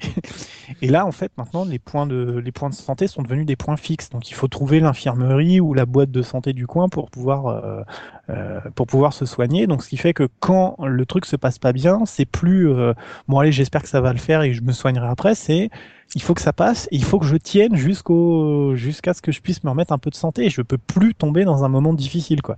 Donc ça, c'est difficile. Il y a des trucs qui facilitent grandement la vie. Le simple fait qu'on puisse ouvrir les portes quand on porte un cadavre, euh, ça fait tellement de bien. Parce qu'avant, quand on portait Oui, un cadavre ou un mec assommé, fallait le poser, fallait ouvrir la porte, ouvrir la porte en grand, reprendre le, le, le, le corps, le transporter, refermer la porte, etc. Maintenant, il est capable de des, pousser la des- porte c'est des pied. petits ajustements, mais ça rajoute complètement dans le confort du jeu en fait. En même temps, j'ai jamais ça. porté de cadavre, mais je suis pas sûr que ce soit très facile d'ouvrir une porte quand t'as Ah, un bah gars attends, sur le dos. hein. on parle de Sam Fisher. Non mais attends, euh, quand t'es pompier, tu te formes à porter un corps euh, qui est, qui est là, tu es capable de donner un, euh, mettre un peu de pied dans ou même de donner un coup d'épaule dans une dans une porte si elle est déjà ouverte pour qu'elle s'ouvre en grand. T'as pas besoin de poser le gars à chaque fois. euh, je suis, je- enfin voilà, je dis pas que c'est faisable tout le temps, mais au moins tu peux le faire quoi. Et du coup, euh, ouais, parce que bon, euh, forcément, donc on disait en termes de gameplay, il y a quelques petites évolutions, mais bon, ce qu'on peut pas euh, reprocher, en tout cas à Ubisoft, c'est que bah du coup, ils ont voulu aller un peu plus loin que juste le jeu en solo avec ce deuxième épisode, puisque du coup, ils ont intégré un mode multi. Alors un mode multi qui malheureusement, n'ayant pas fait le 2, je n'ai pas pratiqué à l'époque, mais qui en tout cas sur le papier changeait beaucoup. Euh, moi, je, ça m'avait vraiment marqué. Ça changeait un peu du, du deathmatch que tu voyais partout avec les Counter Strike et compagnie. Où là, bah du coup, c'était euh, du coup euh, espion contre mercenaires, où les mercenaires chassaient, chassaient les espions et les espions devaient tout faire pour sauver les miches. Est-ce que vous avez un peu pratiqué ce multi, ou en tout cas, qu'est-ce que vous avez pensé euh, bah, de, de cette prise, euh, on va dire de pas de risque, mais en tout cas cette envie de proposer une, une expérience différente en termes de multi, Bah, euh, looping? Bah déjà, ce qu'il faut savoir par rapport à ce mode, ce qui est, ce qui est marrant, c'est que euh, en fait, c'est deux jeux à part. C'est-à-dire que euh, c'est Ubisoft euh, Shanghai qui a fait le mode solo Mm. et c'est Ubisoft Annecy qui a fait le mode multijoueur. Mm. Donc euh, déjà, euh, voilà, c'est vraiment euh, deux. C'était déjà les prémices d'Ubisoft à dispatcher un peu partout Il leur a, jeu. pas été, et- euh, il, a, il a pas été fait au Québec le jeu. Non, c'est euh, c'est euh, voilà, c'est comme ça.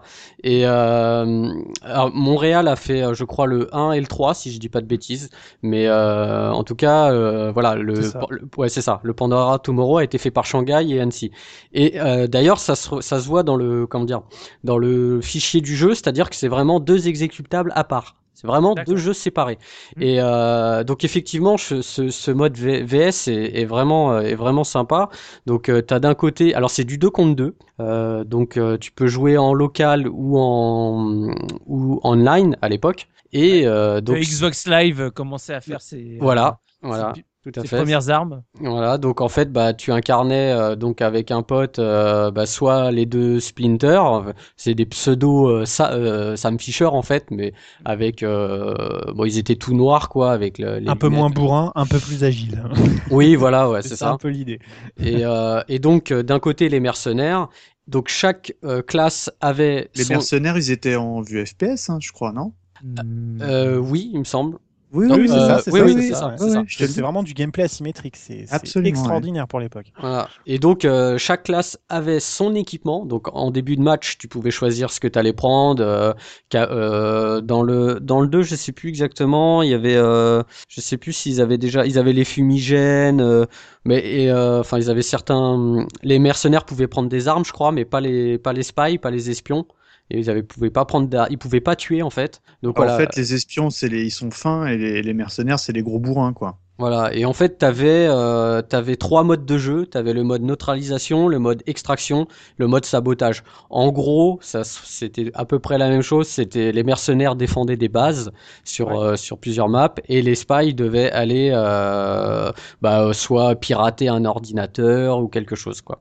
Ouais, c'est le jeu du chat et la souris moderne. Voilà, tout à fait. Ouais, mais c'est c'est justement ce que ce que j'aimais, c'était le fait d'avoir réfléchi sur, on va dire, l'univers de Splinter Cell, de faire un multi qui collait vraiment à fond sur ce- cet univers-là et qui, euh, en fait, était logique. Ce- Mm. Moi, moi, ce que j'avais aimé quand, même si je l'ai pas pratiqué du tout, mais quand j'en lisais les tests, j'avais l'impression d'avoir une continuité par rapport au jeu. Et certes, t'avais pas Sam, t'avais pas tout ça, mais on s'en fichait parce que le, du coup, ça suivait une logique.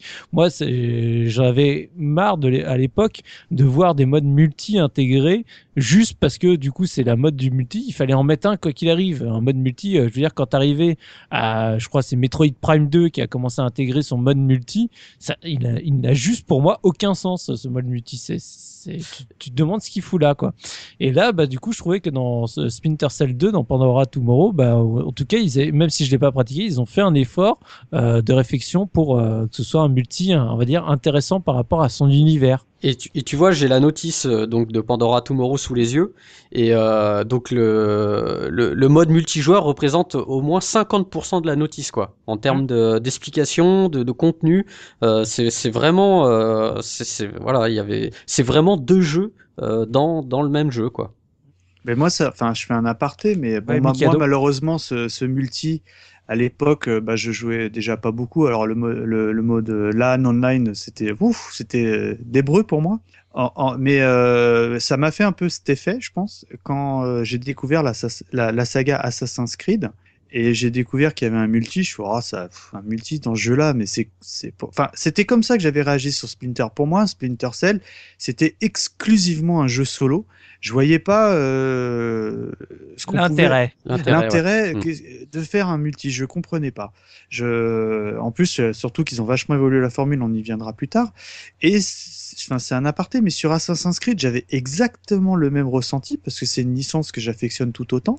Et un jour, euh, bah, je crois que c'était avec Looping, hein, on avait testé par pur hasard ce, fameux mode multi qui est exceptionnel. C'est vraiment euh, un des jeux multi où je me suis le plus régalé. Et pareil, dans l'univers Assassin's Creed, c'est pareil, c'est un jeu du chat et la souris. Et je pense que, euh, enfin, moi, j'ai essayé celui du, tout dernier du Blacklist, et je pense qu'il y a une redite euh, du, du Pandora Mhm. au niveau, on va dire, euh, jeu.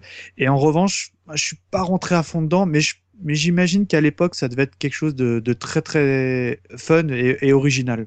Et puis des maps euh, destinées à ce mode multijoueur aussi. Ouais, Tu vois, Ah, elles ont été vraiment en termes Voilà. de level design pensées par rapport au fait que bah, tu as d'un côté des mercenaires et de l'autre des espions. C'est ça. Les espions ayant leur euh, pool de mouvement, Mm. donc forcément c'est pas du tout le même euh, le même type de, de déplacement, etc. Il faut que les situations soient autant variées d'un côté que de l'autre, quoi. Ouais, Et moi, c'est c'est bizarre, mais je comprenais pas l'aura qu'il y avait autour de ce mode multi à l'époque, hein, parce que, enfin, moi, Splinter, c'était, je suis Sam Fisher, je joue dans mon coin et c'est tout, quoi. tu Oui, vois. mais tu vois, on était, on était en 2004, euh, mine de rien, comme l'a dit Subi tout à l'heure, Mhm. c'était le, débo- le début du Xbox Live. Je Mhm. suis pas sûr qu'il y a énormément de gens qui ont joué à ce mode. Faut, faut être réaliste. Il y a pas, euh, voilà, peut-être sur PC et sur Peut-être. Xbox, ils sont pas, c'est pas. c'est- J'en sais rien. Moi, j'aurais dit l'inverse, tu vois. Ah bon? J'aurais Ah, dit, ouais, plus, plus des gens sur Xbox que. Tu connaissais euh, des gens qui avaient le Xbox Live à l'époque? Sur la, sur la première Xbox, euh, moi j'avais un ami qui l'avait et c'est Mm. tout. Hein. C'était ouais, euh, pareil, ouais. Ah oui, c'était très peu. euh, non, parce moi- que le live était payant aussi à l'époque? bien sûr. bah, bien sûr qu'il était Ah payant. ouais, bah non, alors non. Ah bah non, alors, Ah, bah, voilà. Ah, il faut sortir les sous. ah, dès qu'il faut un, mettre la main au crapaud, là, euh, le Mikado, il est plus là. La main au crapaud. C'est une très belle expression. C'est beau, quoi. Ok, donc euh, voilà, on va, on va s'arrêter là, je pense, pour le, le deuxième épisode. Mais bon, on peut dire quand même un épisode qui fait bien le job. Ah, il est bien. il est- Non, mais en plus, graphiquement, enfin, bon, euh, c'est comme, je- comme je disais, le premier est encore très, très, très, très beau. Le deuxième est un petit peu plus fin et euh, aujourd'hui, il est très, très, très plaisant encore à jouer. Moi, je, bah, le, seul regret que j'ai, c'est que j'ai pas eu le temps de le finir pour l'émission, mais je sais que là, je l'ai réinstallé, donc je sais que je vais y rejouer. Donc, voilà, donc une suite euh, qui fait euh, bien le boulot, qui en tout cas euh, vaut le coup d'être réalisée. Et donc bah on va passer à la revue de presse du deuxième avant de voir si bah dans ce troisième épisode c'est toujours aussi bien ou pas. Donc d'abord la petite revue de presse de Gerfo sur ce deuxième épisode. Qu'est-ce que on a pensé la presse? À l'époque Alors là, cette fois, je vous propose d'aller voir euh, un petit peu du côté de la presse euh, PC, donc avec le test de PC Jeux qui Ouais. date euh, d'avril 2004. Donc c'est une sélection du mois pour le PC Jeux, donc c'est-à-dire c'est pas le meilleur titre, mais celui qui les marque quand même un petit peu. L'espionnage n'est pas le monde coloré et glamour de James Bond. Non, c'est plutôt un univers tout en nuances de gris où on évolue accroupi, la mâchoire serrée et les doigts crispés sur la détente. Mais en matière de réalisme, nul doute que Tom Clancy soit à l'heure actuelle plus à la page que ce bon vieux Ian Fleming. Avec Splinter Cell, adieu les espions en smoking et bonjour les tenues camouflées et les missions furtives. Le premier jeu de la série, il y a un an à peine, inaugurait un genre furtif particulièrement réaliste, à l'ombre d'un scénario touffu comme jamais. Un chef-d'œuvre, tout simplement. Difficile donc pour Pandora Tomorrow de renouveler l'exploit, surtout en si peu de temps. Moins d'un an de développement. De quoi motiver les soupçons de certains. Ne s'agit-il pas là plutôt d'un Splinter Cell 1.5, d'une sorte de version améliorée du premier opus? La réponse est ambiguë. Par bien des aspects, Pandora Tomorrow reprend à l'identique ce qui a fait le succès du premier jeu, à commencer par son héros, son gameplay et son moteur 3D. Pour autant, il s'agit en toute légitimité d'un jeu nouveau, doté d'une campagne solo meilleure encore que la précédente, d'un panel d'action et de mouvements inédits, et last but not least, d'un mode multijoueur formidable. Ah. Ah, tu vois, ça rejoint un peu ce qu'on a dit, hein, mine de rien, Voilà, sans c'est avoir Ouais. exactement ce, que, ce qui vient d'être dit. Voilà, Ouais. alors euh, vraiment avec les a priori qu'on pouvait avoir à l'époque sur l'idée que c'est un petit add-on vendu au prix fort et que Mm. voilà, c'est ce qu'on peut se demander. Et ça, et ça arriverait aujourd'hui euh, du côté d'Ubisoft avec une sortie tous les ans, on aurait de quoi se méfier, quoi. tout à fait, tout à fait. Passons en revanche rapidement sur le scénario, encore une fois inspiré par Tom Clancy. On n'y comprend pas grand chose de plus que par le passé et on s'en fiche un peu. La politique fiction, c'est pour les bureaucrates. Splinter Cell n'est définitivement pas un titre qui se raconte comme l'était Metal Gear Solid, mais qui se joue. Et peu importe si on n'entrave rien ou pas grand chose à l'histoire. C'est loupé, Ah, c'est eh, test. sens, testeur là, c'est qui ce test Ben, c'est Jean-François Mariotti, un très grand de PC jeux à la bonne époque, euh, il n'y a aucun problème. Hein. À cela près, Pandora Tomorrow, malgré sa sortie relativement rapide, pourrait bien être ce qui est arrivé de mieux au genre de l'infiltration depuis toujours? Point d'interrogation. Alors, je lis un peu quand même le test dans sa globalité parce que je trouve qu'il est très très bien écrit, hein, donc euh, j'y vais un peu. En premier lieu, Pandora Tomorrow s'adresse à ceux qui ont terminé Splinter Cell. Ici, les missions sont un chouïa plus difficiles et elles exigent très vite de connaître l'interface sur le bout des doigts. Seul le premier niveau est prétexte à un tutoriel rapide et non exhaustif, tellement peu exhaustif en fait qu'on a un peu de mal à survoler toutes les nouveautés de ce nouvel épisode. Et ce n'est rien de dire qu'il y en a. Oh, rien d'énorme, de révolutionnaire, de choquant. Non, la force de Pandora Tomorrow réside essentiellement dans la somme de petits détails nouveaux. Ainsi, Sam Fisher se voit désormais doté de quelques mouvements inédits. Ici, il saura rouler sur lui-même afin de franchir discrètement l'espace entre deux portes. Là, il saura se suspendre par les jambes à une barre horizontale pour viser un ennemi en contrebas. Mhm. Le fameux mouvement du cochon pendu dont on a parlé tout à l'heure. Sans parler d'un tout nouveau grand écart qui permet d'atteindre des hauteurs jadis inaccessibles. Rien d'essentiel certes, mais de quoi compléter une palette déjà incroyablement riche. Bon après il y a quelques digressions sur euh, l'interactivité euh, qui a pas beaucoup évolué, mais il y a quand même une précision. Désormais, les niveaux se conçoivent souvent sur plusieurs plans différents au choix, avec à la clé de nouvelles animations comme celle de Fisher se glissant par une trappe au sous-sol après l'avoir vérifié de sa caméra espion. Lorsqu'une mission vous envoie sur un train lancé à toute vitesse entre Paris et Nice, il existe alors plusieurs chemins différents pour progresser, en traversant chaque wagon, en passant par les toits ou carrément sous le châssis. Bon, ne rêvons pas trop, ces choix ne sont pas si courants et globalement le jeu demeure assez déterministe. Mais il n'en existe pas moins désormais des séquences entières de chaque mission où il devient possible de choisir entre plusieurs chemins, ce qui change de la linéarité absolue de Splinter Cell. Bref, dans ce nouvel opus, les développeurs ont vraisemblablement été à l'écoute des joueurs et de la critique jusqu'à peaufiner avec soin chaque facette de leur bébé. À ce titre, Pandora Tomorrow n'est sans doute pas loin de la perfection. Voilà. Et alors ensuite, juste un petite digression, donc après ils reviennent sur l'IA un peu faible, voilà, les scripts parfois un peu trop visibles, mais juste l'encadrer sur le online, puisqu'on en a quand même beaucoup parlé. Des jeux vraiment audacieux et originaux, on n'en voit pas tous les jours. Des révolutions multijoueurs, on n'en connaît que trop rarement. Eh bien, force est de reconnaître au mode online de Pandora Tomorrow qu'il gagne haut la main tous ses qualificatifs. Jugez plutôt, ici à 2 contre 2 ou à 3 contre 1, deux équipes s'affrontent. L'une composée d'espions, l'autre de mercenaires. Les premiers sont des clones de Sam Fisher en un peu plus agiles mais moins bourrins, les seconds sont des rescapés de l'univers du FPS. Comprenez que les espions jouent à la troisième personne alors que les mercenaires sont en vue subjective. Ici, le faible nombre de joueurs participe à l'ambiance stressante. On ne passe pas son temps à s'entretuer, on participe plutôt à un jeu de cache-cache mortel. Une vraie révolution online, on vous dit. Voilà, ils insistent vraiment sur le côté, c'est pour eux absolument du jamais vu à l'époque, Ouais. et c'est c'est ça qui fait vraiment la, la grande grande force euh, du, du jeu. Et donc le verdict, 95%, un titre pas très éloigné de la perfection qui comblera les fans du genre. Voilà. Donc pour que- eux, c'est vraiment euh, quelque chose de très très bien et ils insistent vraiment sur le fait que Pandora Tomorrow n'est pas une version 1.5 de Splinter Cell. Pour eux, c'est vraiment un nouveau jeu à part entière qui révolutionne encore le genre qu'il a lui-même créé. Quoi. Et c'est vrai que, comme je disais, moi, vraiment le ressenti que j'avais quand je disais les différentes critiques de l'époque, c'est que le mode multi, voilà, ils avaient vraiment voulu faire quelque chose qu'on n'avait pas vu euh, à cette époque-là, qui était nouveau. Et ça, c'était appréciable par, par rapport à justement à ce côté des fois facile de dire que c'était un 1.5 du, du premier, alors qu'en fait, finalement, il y a quand même pas mal de petites nouveautés qui sont intéressantes. Du coup, tu as un autre euh, test à... Non, on va, on va rester ouais. là. Je, je ferai le tour après avec le, le, le Chaos Theory parce que Ok. y a- ça fait Eh beaucoup ben- de lectures pour, euh, pour pas forcément. Et ben alors donc euh, passons au troisième épisode sorti en 2005 Chaos Theory. Euh, bah de nouveau l'intrigue. Comment euh, évolue l'intrigue dans ce troisième épisode, Gerfo? Est-ce que l'histoire est toujours aussi palpitante? Ah, Quel pays euh, complètement imaginaire, mais pas si imaginaire que ça, avons-nous Alors là, je suis sûr que ce n'est pas un pays imaginaire. Imaginaire, puisqu'il s'agit de cette fois-ci d'un conflit entre les deux Corées. Donc euh, on est quand même dans quelque chose euh, d'assez euh, bon pour le moment qui est qui est d'une trame de fond qu'on n'a pas encore vu se concrétiser en quelque chose de de, de concret, mais qui dans le Clancy, contexte il va dire qu'il avait pas. qu'il qu'il avait anticipé. avant. Il est mort maintenant, tu sais. hein, il est mort, il nous a quitté il y a deux ans, donc il ira plus se prétendre d'avoir écrit à l'avance. Mais voilà.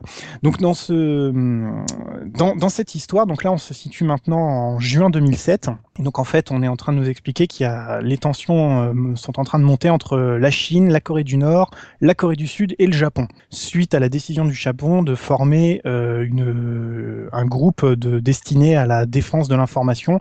En gros, l'idée que le contre-espionnage et l'espionnage deviennent, deviennent le, le, le fer de lance de- des- des conflits, il faut absolument savoir ce que c'est l'ennemi et l'empêcher de connaître ce qu'on sait. Donc euh, le- la Chine et la Corée du Nord considèrent qu'il y a une, vola- une violation de la, de la Constitution euh, euh, suite à la Seconde Guerre mondiale, d'un article de la Constitution sur la, du- de la part du Japon. C'est très compliqué, hein. je vais essayer de le faire euh, clair, mais ça va être compliqué. Et donc en gros, la, la Chine et la Corée du Nord dé- décident de, de monter une flotte contre la flotte japonaise euh, dans la mer Jaune. Mais comme le Japon est un allié des États-Unis, la Navy décide de dépêcher Baston sur place le, un super prototype de, de, de bateau de guerre, le Clarence E. Walsh, qui est censé être le, le fer de lance en technologie de l'information. Donc ça, c'est le point, le contexte euh, international. Sauf que le point de départ pour Sam Fisher, c'est qu'on l'envoie dans un, dans un phare au Pérou pour euh, localiser un... Bien loin de la Corée, ça. Voilà, c'est très éloigné. Ben, justement, c'est, ça, ça se veut encore plus complexe, tu vas voir, c'est ça qui est, qui est vachement bien. Et qui est censé en fait retrouver un programmeur euh, américain qui a été car- capturé par un groupe séparatiste péruvien, la Voix du Peuple, Tu m'as perdu là. qui est... Attends, attends, attends, parce qu'il est mené par un révolutionnaire du Salvador. Voilà. Oh là là.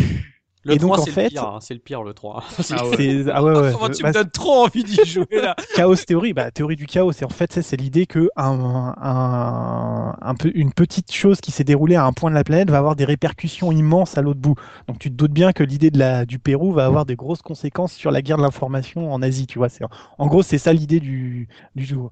Donc euh, dans le détail, en fait, le programmeur, il était en train de travailler à essayer de décoder euh, le travail d'un informaticien qui avait été assassiné par Fisher dans le premier Splinter Cell. Et en gros, le programme permettrait de contrôler euh, de manière assez euh, souple l'ensemble des, des armes de destruction massive de la planète. Globalement, l'arsenal nucléaire. Voilà, c'est en gros l'idée. Et à partir de là, en fait, Fisher va essayer de euh, récupérer des morceaux de des algorithmes euh, suite à des attaques euh, informatiques qui ont lieu au Japon, en Corée du Sud, euh, etc. Je vous passe les détails, mais voilà. En gros, c'est l'histoire d'un gars qui essaye de retrouver les fichiers informatiques d'un autre gars pour empêcher une guerre mondiale à base Voilà. de têtes nucléaires et d'informations. Ah bah Voilà voilà, bah, on passe. comprend mieux là. Voilà. non mais je tenais, je tenais à dire que, enfin, c'est, c'est censé être un, un truc compréhensible, mais alors non seulement il faut avoir joué au premier Splinter Cell et se souvenir de cet informaticien en question, mais en plus il y a un nombre incalculable de personnages qui ont des noms improbables dans le dans le scénario. C'est même en y ayant joué euh, récemment, euh, je fais ok, si tu notes pas tout sur un- un- une feuille à côté de toi, tu t'y retrouves pas quoi. hein. C'est, impossible, vraiment impossible. D'accord. J'ai pas de une- feuille moi. Une intrigue, bon, bah voilà, dans la lignée des, euh, des Splinter Cell, mais qui a l'air encore plus sympathique. euh, Mais sinon, bah voilà, le, en termes d'ambiance, comment ça se caractérise euh, On avait dit que justement Pandora Tomorrow avait apporté, euh, par rapport au, fait de changer justement le- l'environnement historique, du coup au niveau du level design, ça a été plus sympa.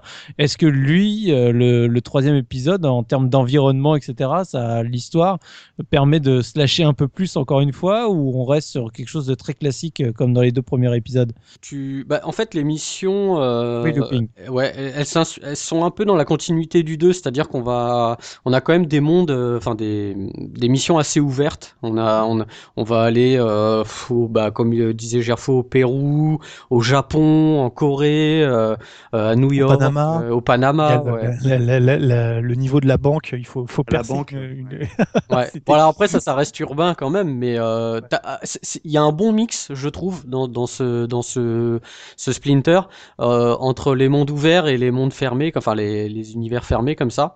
Et euh, donc tu as une dizaine de missions qui te font parcourir le tour du monde. Et euh, je trouve qu'ils ont trouvé un voilà un bon compromis euh, dans ça quoi. Mais globalement, on reste quand même sur toujours une continuité quoi. Il n'y a mmh. pas euh, même, enfin, même, même au, au, terme de gameplay, je trouve que. Ah, euh, je ah. suis pas tout à fait d'accord. Bah, vas-y, Mikado. Bah, déjà, déjà, euh, graphiquement, euh, Looping m'a fait constater, et ça, je, je remercie, parce que pour moi, j'étais resté sur, un, on va dire, une charte graphique équivalente sur les trois jeux. Mais alors c'est lui, c'est lui qui t'a fait constater. Non, parce que, non, parce que, bah moi, j'avais, euh, je les ai fait un peu dans le désordre, et du coup, j'ai bien pris le temps de bien regarder, et en faisant, en passant du 2, du 1 au 2, du 2 au 3, et entre le 1 et le 2, j'ai pas trouvé que c'était flagrant.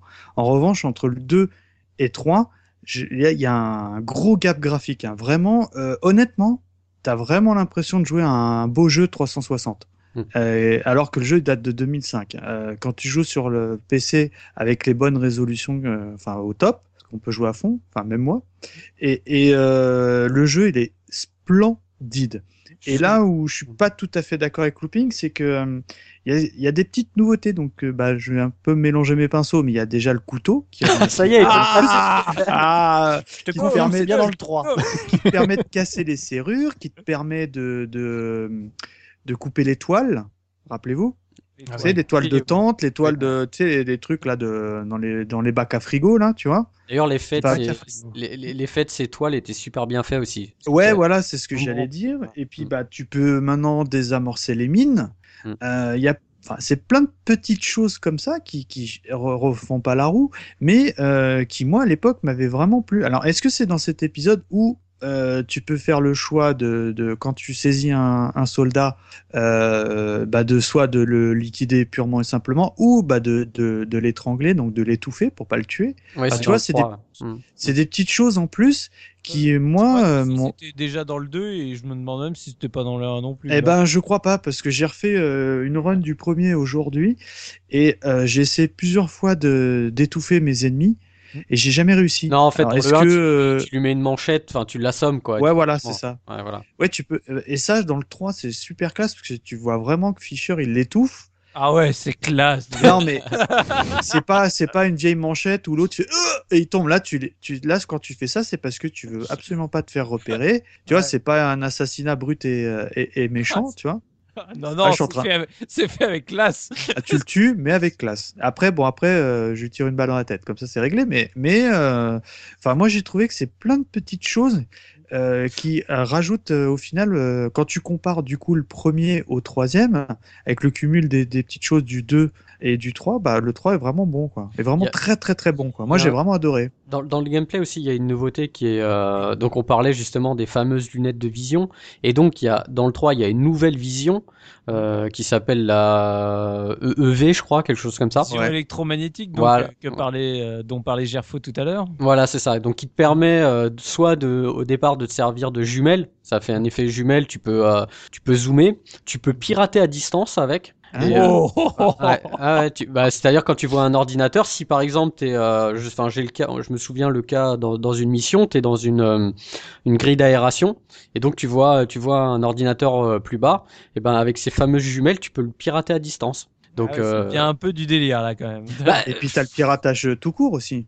Alors, t'as euh, as un système de piratage avec une sorte de d'IP, il faut que tu trouves. IP, ouais, à craquer. des IP à craquer, ouais. Ça, euh, c'est pas terrible. Moi, je, je, je, le fais, mais c'est pas un truc que je trouve plaisant en plus. Enfin, enfin, c'est, j'aime pas parce que j'aime pas ce, ce, ce type de gameplay. En revanche, je trouve ça super intéressant parce que si tu te loupes, euh, bah, ça déclenche une alarme et tout. Puis euh, comme c'est assez compliqué à faire, ça te rajoute euh, du stress. Donc au final, ça fonctionne bien.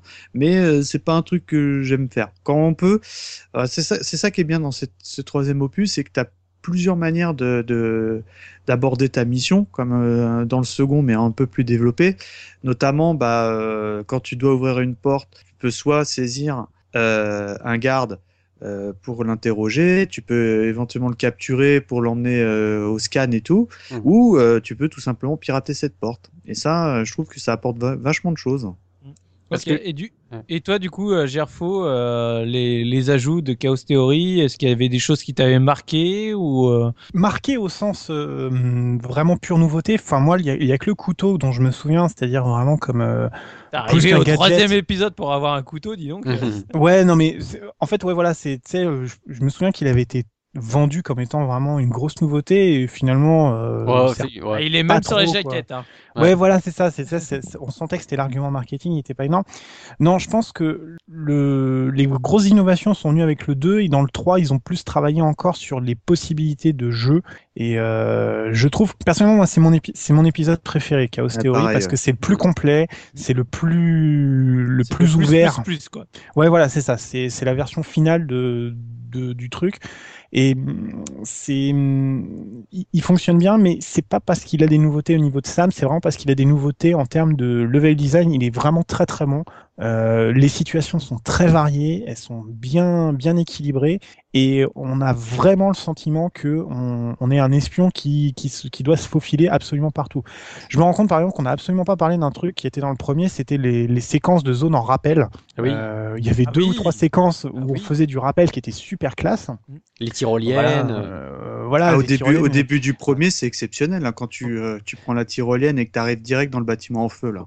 Voilà, et ben là, c'est t'as- t'as- dans le Chaos Theory, tu as, un peu de ça. Tu as un peu des situations du 2 où tu avais le côté un peu plus de, de jour très compliqué, notamment le niveau qui m'a, moi personnellement, m'a le plus marqué, c'est celui en Corée du Sud avec les drones qui sont partout et qui te qui te traquent, qui est absolument horrible, mais vraiment horrible. Hein. C'est t'as t'as aucun répit, il faut faut être euh, très très très attentif parce que en gros, donc euh, voilà, c'est pareil, les drones à l'époque, c'est pas quelque chose qui était très répandu. On a on a vraiment un, co- un d'anticipation, donc on voit des robots qui volent un peu partout et puis qu'on a foutu tendance d'aller chercher dans les coins. Donc tu peux plus te poser dans un coin euh, tranquillement. Ils essayent quand même un peu de te foutre la merde et ça, ça moi ça m'avait euh, ça m'avait bien marqué. Mais ça c'est un niveau. T'as un autre niveau, c'est complètement autre chose et voilà. Et du coup le, jeu est, est relativement court comme les précédents, mais je le trouve beaucoup plus intense. C'est, hum, je faisais un niveau, je, je touchais pas au jeu pendant deux semaines, puis j'y revenais quoi. Tu vois, c'était euh, c'était vraiment l'idée. euh, je, je- tu, tu te délectes de chaque moment qui t'offre quoi. Et Ah. c'est vraiment bien. Après, moi, c'est un jeu que j'ai, j'ai euh, objectivement, c'est, c'est vraiment le troisième qui, est- qui, est- que j'ai le plus aimé.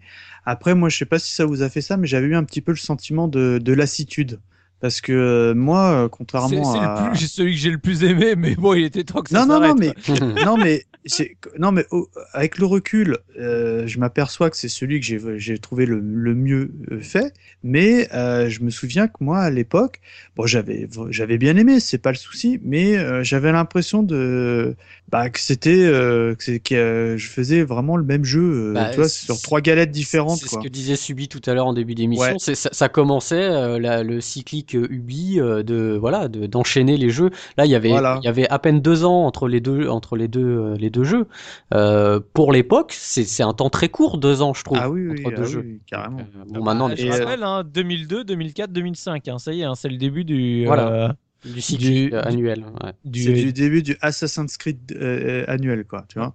Donc, euh, Et, et donc, euh, bah moi, j'étais. euh, C'est pour ça que je, je, je rejoins pas trop Gerfo quand il disait que la nouvelle euh, trilogie, il est pas rentré dedans. Parce que moi, au contraire, c'est ce qui m'avait séduit parce qu'on changeait un petit peu les codes, qui commençaient pas à être usés, mais un Splinter Cell, on va dire euh, 3.5, euh, pour moi, ça aurait été celui, celui de trop.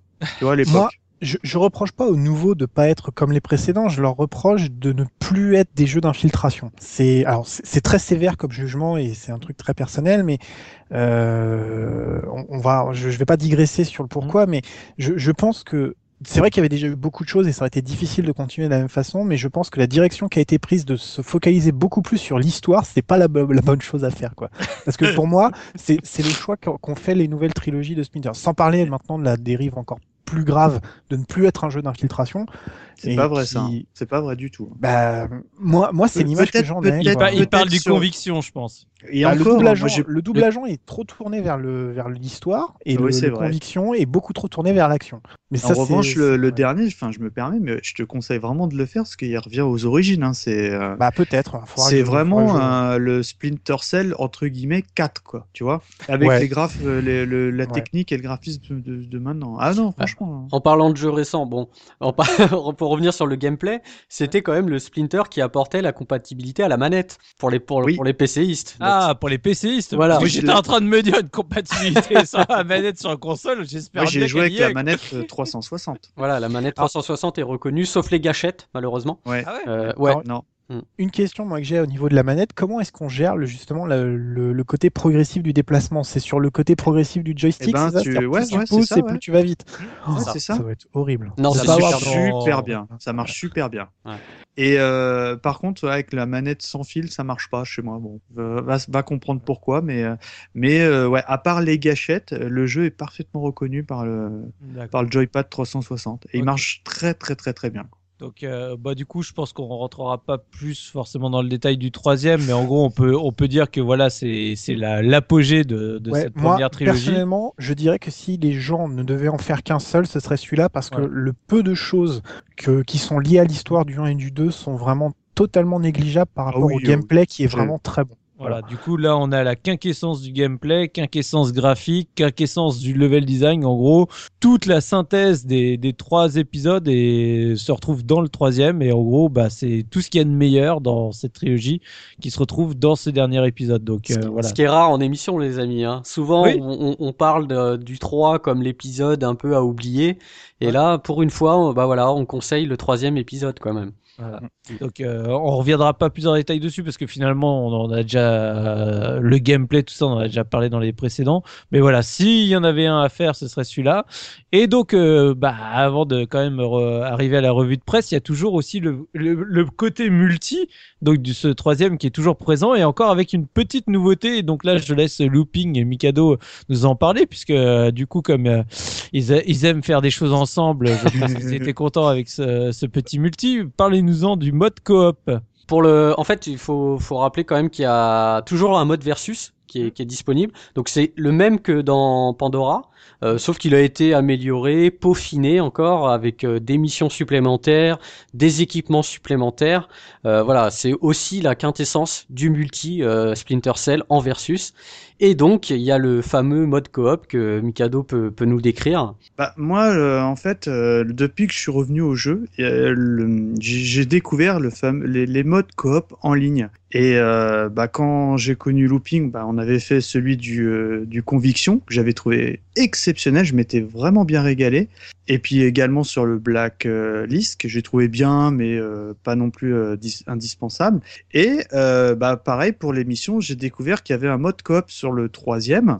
Euh, donc, euh, grâce à mon ami Looping qui a trouvé mille et une méthodes pour jouer en ligne, parce qu'évidemment les serveurs n'existant plus, on a pu y jouer sur PC en mode, on va dire euh, Local. euh, local, mais en ligne avec des, des logiciels un peu bizarres, mais qui te permettent de jouer euh, à des jeux lo- euh, locaux entre guillemets. Et honnêtement, il est exceptionnel. Vraiment, euh, je, je le connaissais absolument pas. Dé- Décris un peu alors. Bah, que en fait, euh, c'est, c'est, voilà, en fait, on est chaque, on est chacun des, des, des Sam Fisher entre guillemets, donc on est des espions et on a des, des, des missions bien euh, distinctes du, du reste du jeu, de la campagne solo Ouais, à faire à deux. C'est pas la campagne solo que tu fais à deux, c'est vraiment Non, des non, non, missions non, non, c'est des, spécifiques c'est des missions spécifiques au mode coop qui ont, qui sont en parallèle à, à l'histoire euh, du mode, euh, euh, du mode solo. Et en fait, bah, tu dois euh, progresser à deux et le- la coopération est, est- est de mise parce que euh, pour progresser, tu as besoin de ton partenaire, notamment pour te faire la courte échelle, pour le faire du rappel à deux et euh, plein de petites choses comme ça. Et honnêtement, ça fonctionne très très très très bien. Moi, je me suis éclaté à tel point que ça a pris le- complètement le pas sur mes révisions euh, sur les autres jeux et que bah on s'est fait un devoir de faire absolument les missions et de et de les retourner. quoi. Et donc euh, en termes de contenu, euh, le, le mode coop, il est assez long. euh, Non, c'est Il y a six maps. Il y a Ouais. six maps euh, qui Ouais. se font en moyenne en une heure, grand max. Ouais, bah c'est déjà bien. hein. Attends, euh, si c'est des, des missions qui sont bien distinctes du mode solo, Ah oui, oui, oui. c'est- Euh, euh, Non, non, c'est un vrai plus pour ce, Ouais. pour ce Ah troisième ouais, ouais. épisode. Bon, Mm. malheureusement, effectivement, nous, on a, on- voilà, on, on a réussi à, à, ins- à faire une installation pour y jouer, mais à l'heure actuelle, à part avoir une installation locale, Mm. donc c'est-à-dire des PC reliés ensemble, techniquement, les serveurs d'Ubi, euh, ils sont, ils sont out. euh, Vous pouvez plus Bah. jouer en ligne, mais c'est vraiment dommage parce que euh, c'est vraiment un plus pour ce jeu, quoi. Ça, ça va être le drame de tous les jeux multi, euh, notamment encore plus sur les jeux consoles, hein, parce que bon, bah, dès que les serveurs euh, 360, PS3, tout ça euh, vont tous Ouais, fermer les uns après les autres, après, bah, il y a plein de jeux, tu vas faire, bon, bah, voilà, c'était chouette à l'époque. Oui, mais sur maintenant- PC, tu peux tricher un peu parce que il y a, y a, il y a des vraiment mille et un euh, programmes Mm. qui te permettent de simuler une LAN. C'est Enfin, ça. je suis désolé, c'est pas le terme technique, hein, mais j'y Si, connais c'est ça, absolument rien. c'est ça, c'est c'est- c'est- c'est Et, euh, et PC en plus, ça, ensemble. ça marche super bien, franchement, aucun lag, rien et tout. Bon, de temps en temps, t'as des petits frises, malheureusement, mais au moins, ça a le mérite d'exister et, et dans l'ensemble d'être très efficace. Donc Et- Gerfo, si tu veux, pour toi, dis-toi que le jour où Red Dead Redemption sortira sur PC, les serveurs euh, du coup console auront fermé. Mais je m'en fous, moi, de, de- de- des trucs en multi euh, pour certains jeux comme ça. Et ben c'est dommage dire- parce que Red Dead, le multi est très bien. Ouais, je dois dire que pour ce multi, moi j'avais été euh, teasé énormément par une vidéo de démonstration, euh, justement, qui était sortie dans un PC jeu d'ailleurs. Euh, C'était l'époque où ils mettaient beaucoup de démos euh, ou simplement des vidéos. Il y avait une vidéo qui présentait ce multijoueur et j'avais été. J'ai dû la regarder. hum, De quoi, du coop ou du... du coop, du coop. Ouais, spécifiquement du coop de Chaos Theory et oh, j'avais qu'une seule envie, c'était de jouer à jeu. En fait, on voyait un début de mission où euh, bah, les, les deux agents euh, s'aidaient mutuellement à passer des obstacles. Donc il y en a un qui, le, qui lui fait la courte échelle, l'autre ensuite qui est une fois en haut lui tend le bras et puis C'est l'aide à monter.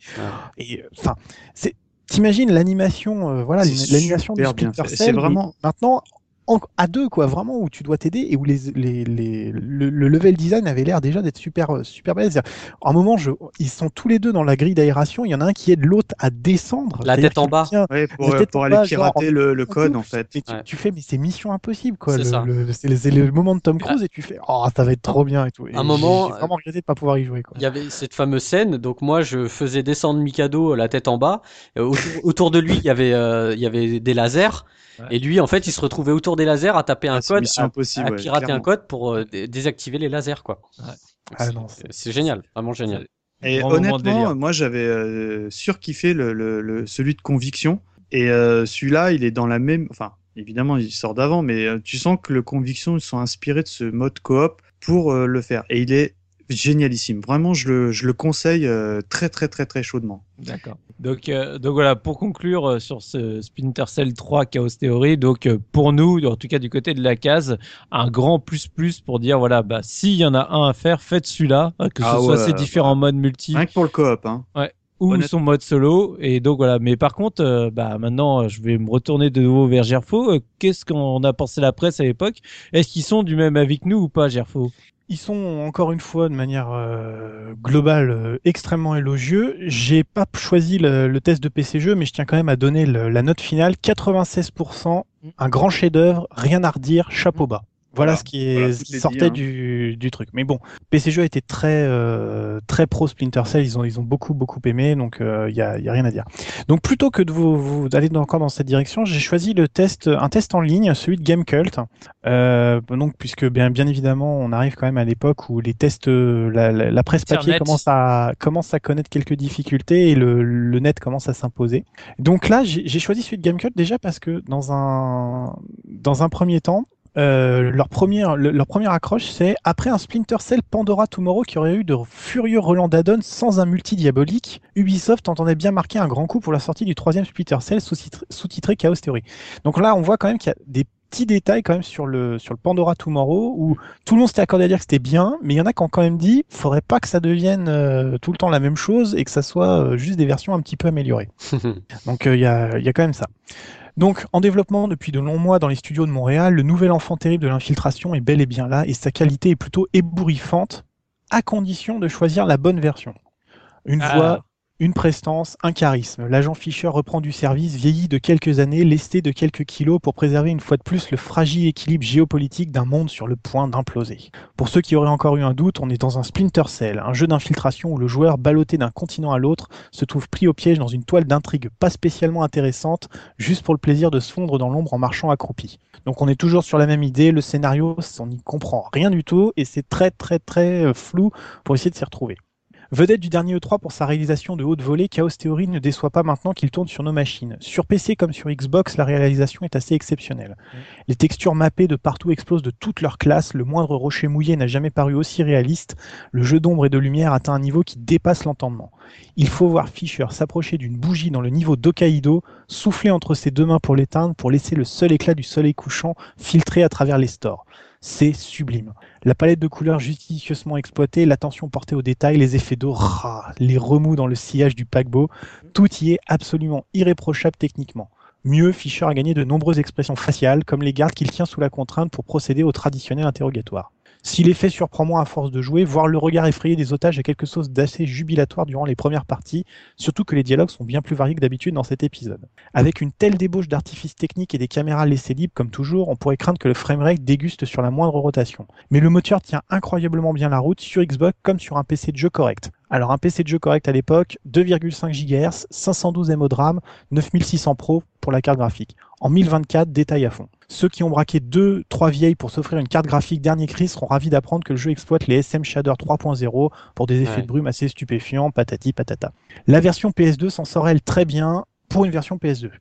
C'est-à-dire que tous les effets dire. bluffants sont rangés dans le tiroir, offrant à nos yeux globuleux un titre graphiquement supérieur à Pandora Tomorrow, mais bien sombre, faute d'effet, ce qui oblige très souvent à passer en vision nocturne pour discerner quelque chose. Donc là, il y a quand même un- une distinction qui est faite, voilà, comme il disait dans, le, dans, dans l'accroche. Pour eux, la, version PlayStation 2 est largement en retrait parce qu'elle se, coupe d'un certain nombre d'options. Nouveau Splinter Cell oblige, l'agent Fisher apprend quelques trucs au cours de ses stages de commando survie dans les gorges du Tarn. Devenu assez fort et brutal pour mettre KO un taureau à main nue, un simple coup de la paume lui suffit maintenant. Dans Pandora Tomorrow, il fallait souvent s'y reprendre à deux fois. Cela dit, ceux qui affectionnent les méthodes plus radicales peuvent sortir le canif tout neuf pour trancher une ou deux carotides, planter les gardes ou simplement les menacer lorsque Sam les saisit à la gorge. Une question de méthode. Même si Fisher peut fendre les rideaux ou les toiles de tente pour s'infiltrer, l'utilisation du couteau n'a pas grande influence sur le jeu puisqu'il n'y a toujours pas la moindre trace de sang à l'écran, ni sur le sol, ni sur la combinaison de Fisher. Dommage, c'est le genre de détail qui aurait pu être intéressant à intégrer dans le gameplay. C'est vrai, c'est vrai Pour en information, c'est des choses qui apparaissaient dans un jeu comme Hitman à l'époque. hein, donc Mm. euh, c'est vrai que de ce point de vue, le- la critique n'est quand même pas, euh, n'est pas C'est tout vrai à qu'il n'y a fait pas déplacée. Il n'y a pas de sang dans, dans- Ouais. le jeu. vrai. La palette de mouvements a gagné quelques animations supplémentaires pour se distinguer. Le coup de l'étranglement, la projection par-dessus la rambarde, particulièrement savoureuse quand on les met en place, ce qui est hélas plutôt rare au final. Rien ne remplace les bonnes vieilles tactiques. Le schéma balle dans l'ampoule, passage en vue nocturne, mandale pleine tête fonctionne toujours aussi bien, c'est ça. même si l'IA est maintenant suffisamment intelligente pour pointer une lampe torche ou une sorte de fumigène avant de s'aventurer directement dans les zones d'ombre. Oui, exact. c'est exactement Voilà. Côté armes et on peut faire confiance au duo fusil SC20K, pistolet 5.7C, assez modulable avec leurs différents types de projectiles. Le nouveau système électronique EEV, donc ce qu'on a appelé les lunettes à vision électromagnétique, permet de lui pirater permet lui de pirater à distance les ordinateurs tout en obtenant des informations sur les différents environnements. Les premiers doutes sont donc levés, Chaos Theory n'est pas qu'un simple add-on à peine plus beau, une sorte de Pandora Tomorrow bis lifté au bump mapping pour faire joli sur la télé du salon. Non, on sent qu'il y a eu un vrai travail de réflexion pour mettre en lumière les bons côtés, mais aussi les mauvais des deux précédents Splinter Cell. De nombreuses corrections ont donc été apportées pour rendre le jeu plus agréable à jouer et éviter le syndrome de progression par l'échec, caractéristique de la série. Alors je trouve que c'est assez cruel euh, cette description parce que l'échec caractéristique de la série, l'idée de dire il faut se planter pour avancer dans le jeu, je sais pas ce que vous en pensez, mais je suis pas Mm. d'accord moi. Non, ouais, je pense pas. Bon, après, tu, une fois que tu visualises euh, le tour de garde, après, c'est, c'est toujours pareil, ils ont le même pattern, les, les ennemis, donc euh, bon. Ouais, mais Pas justement, toujours. hein. Oh, pff, Ouais, mais à part quand tu les alertes, après, des fois, ils, ils détournent un peu leur pattern, mais sinon, euh, oui, Ouais, t'es je crois pas. qu'ils mettent, les, ils mettent des combinaisons euh, dès, dès la première alerte, non? Ils passent en, Oui, en ils mettent des gilets tout, quoi. pare-balles, ils mettent Ouais. des casques, effectivement, mais t'es pas obligé de mourir pour voir ce qui se passe, non? Enfin, non voilà, bon, moi j'ai trouvé que c'était un petit peu sévère comme. Oui, comme oui. Donc il y a quand même euh, donc des nombreuses corrections qui ont été apportées. La plus notable vient certainement de l'ajout sur console de sauvegarde rapide accessible à tout moment et par conséquent la suppression pure et simple des vieux checkpoints usés. Ah. La durée de vie ne lui dit pas merci, surtout en normal, mais entre boucler les 10 missions solo en 10 heures sans jamais avoir été frustré et constamment revenir au checkpoint pour une alarme déclenchée bêtement, le choix est vite fait. Après tout, personne ne vous met un couteau sur la gauche pour sauvegarder tous les 10 mètres. Et le nouveau tableau de résultats en fin de mission ne donnera 100% qu'aux espions suffisamment malins pour accomplir parfaitement les objectifs. D'un autre côté, c'est aussi la porte ouverte au bourrinage, même si les esthètes pourront arguer que l'ajout des sauvegardes rapides permet aussi d'expérimenter d'autres types d'approches que la traditionnelle tactique du boulet pleine tête. Voilà, moi je trouve aussi que c'est très sévère parce que en termes de bourrinage dans Splinter Cell, ils avaient encore rien vu, quoi, parce que les épisodes suivants, de mon point de vue, sont beaucoup plus bourrins. voilà. Bon après ils repartent sur les sur les, les la variation dans les niveaux, donc euh, le fait de dire qu'on n'a plus simplement des couloirs, donc je vous passe un petit peu là-dessus. Alors juste euh, à la fin de ça, donc il explique, on a fait en sorte chez Ubi d'éviter le piège du jeu linéaire, trop figé et, trop, et donc frustrant, une vraie libération. C'est vrai qu'en 12 utopistes, on rêve encore d'un Splinter Cell où Sam partira à l'assaut d'une énorme base secrète supra vaste avec toute une batterie de grappins et de gadgets pour un jeu qui permettrait de choisir à tout moment l'itinéraire et la méthode d'infiltration à adopter. En l'état, Chaos Theory reste quand même assez linéaire. Malgré la présence de chemins alternatifs dans chaque zone précise, pour donner l'illusion d'une liberté, la progression se fait bloc par bloc. Pour bien marquer la séparation d'une zone à une autre, toujours une salle de coffre à débloquer, une corde sur laquelle se laisser glisser, un entrepôt d'ogives nucléaires à pénétrer. Mais les efforts fournis pour briser l'enchaînement des objectifs méritent d'être soulignés. Donc là, voilà, ce qu'on a dit à peu près. Moi, je trouve que c'était très bien fait. Eux pensent qu'il y a encore euh, de la marge. C'est Game Cult, hein, c'est ça C'est Game Cult, ouais. Ouais, bah, ça m'étonne pas trop hein, dans, dans, dans cette façon. Plus sévère, hein, oui, ils sont assez sévères hein, en général. Et là, là, ça m'étonne pas trop euh, dans, dans, ce que tu nous lis euh, que ça soit leur test, ouais, effectivement. Et alors, du coup, euh, quelle est la note finale quand même Alors, la note finale est d'un 8, très bon, ah. avec des ah. plus incroyablement beaux et détaillés, des niveaux beaucoup moins linéaires qu'avant, les sauvegardes rapides, les nouvelles acrobaties, les missions en coop, dont j'ai pas lu l'article dessus, mais en gros, c'est exactement ce qu'on a dit. Là, je vais pas, je vais pas m'attarder. Mm. Le versus toujours aussi riche. Et les moins, alors c'est vrai que c'est un gros moins. La carte pas pratique du tout. On n'en ah, a pas parlé. Dans, les trois jeux, ils sont, elles, sont impratiques. Mais spécialement dans le troisième. Hein. La ah, carte 3D absolument 3D qui marche pas du tout quoi. Mm. C'est une catastrophe. Hein. Mm. Voilà. Et puis, tu n'en as pas besoin dans les Splinter hein, des maps. Non, mais bon, voilà, c'est bah, dommage. Euh, particulièrement mauvaise quoi. Et alors ils disent aussi objectif parfois obscur. Alors là, j'ai pas très bien compris. C'est par rapport au scénar. va pirater euh, ordinateur et va tuer méchant. Seulement 4 missions en coop et une mise en scène toujours trop froide. Alors 4 missions. Non, mais parce que nous, on a fait euh, une version euh, gold, on va dire. Mais à l'époque, il, y avait... Non, non, non, c'est pas. J'ai cru que tu allais dire ça. Non, une version. On a, on a eu des maps supplémentaires, mais effectivement, ah. à, l'origine, il n'y en avait pas autant, ouais. D'accord. Et voilà. Donc c'était un test de Pouillot, Nicolas ah. Verlet. Donc euh, voilà, si ça vous parle un petit peu, le, staff de Game Cult, euh, voilà. Et du coup, tu as un autre, euh, une autre Non, non, non, c'est déjà beaucoup. Hein, c'est déjà beaucoup. Et franchement, euh, à part quelques points de détail très différents, la, la presse est encore une fois assez unanime. Hein. Il faut vraiment aller chercher des gens qui qui aiment pas l'infiltration pour trouver des mauvaises notes. Hein. C'est c'est clairement ça. Même si les voilà, ce que je disais quand je disais avec PC jeux, c'est valable pour les autres. Euh, voilà, tout le monde dit la PS2 est un peu en retrait et la Xbox et le PC ont un très bon jeu qui, bah, on peut espérer qu'il s'ouvre un peu plus, mais voilà, il est il est il est vraiment très bon techniquement et au niveau du gameplay. Voilà. Et eh bah, et eh bah c'est tout bon pour la revue de presse? Et eh bah ce sera tout, ouais. Et eh ben alors du coup, euh, avant de conclure, on va passer à, l'OST, euh, donc euh, par notre ami Mikado. Mikado, qu'as-tu retenu comme petit morceau musical de ce bah, Peter Cell? Parce qu'on a très peu bah, parlé de la musique. Bah, elle est, dans l'ensemble, en fait, c'est surtout des, des musiques d'ambiance, moi, que je mmh. retiendrai, parce que je, je trouve qu'elle colle bien, et puis je crois qu'elle part un petit peu en, accélération quand il y a une situation critique. Et moi, quand, quand j'ai pris la rubrique, j'ai tout de suite pensé à la BO du 3, parce qu'elle avait été composée à l'époque par euh, Amon Tobin qui est en, gros un gars qui faisait du drum and bass, de la jungle, enfin qui était assez hype à l'époque, qui était sous le label Ninja Tune pour les, initiés. Et du coup, bah, je l'ai réécouté et, en fait, j'aime pas du tout. du coup, j'étais parti sur des titres assez précis et en fait, je, parce que le, cette, cette BO était même sortie en CD et tout. Enfin, tu vois, qu'il y avait euh, vraiment, il y avait la BO du jeu Splinter Cell. Qu'est-ce que j'ai des goûts de merde en fait? et, et, voilà, bon, je suis pas rentré dedans. En revanche, euh, je vous ai décoté euh, deux titres chantés pour une fois. En fait, bah déjà sur la, la, BO de Splinter Cell 3, à un moment, il y a un garde qui écoute une sorte, une musique à la radio. Euh, looping, tu te souviens, je crois qu'on l'a fait en coop, ce garde. Oui, ouais, tout à fait, ouais. Et en fait, donc c'est le groupe Keshin qui, euh, qui chante le titre Résonance. C'est un petit peu, on va dire, du punk euh, vraiment très léger, hein, on s'entend bien. Et je vais vous proposer également un, un, autre morceau du premier Splinter Cell. Je crois que c'est dans le, le, la, la musique de Crédit Fin qui est le, le, groupe The Crystal Method, qui chante euh, excellent groupe. euh, Name of the Game. Et C'est un petit peu rap, mais euh, entre guillemets. Enfin, moi, j'ai, je, tombé- je, je m'en souvenais pas très bien. Et en fait, il est, il est très très bon ce titre. Voilà. Et bah, eh bah, super, et ben alors on s'écoute ça.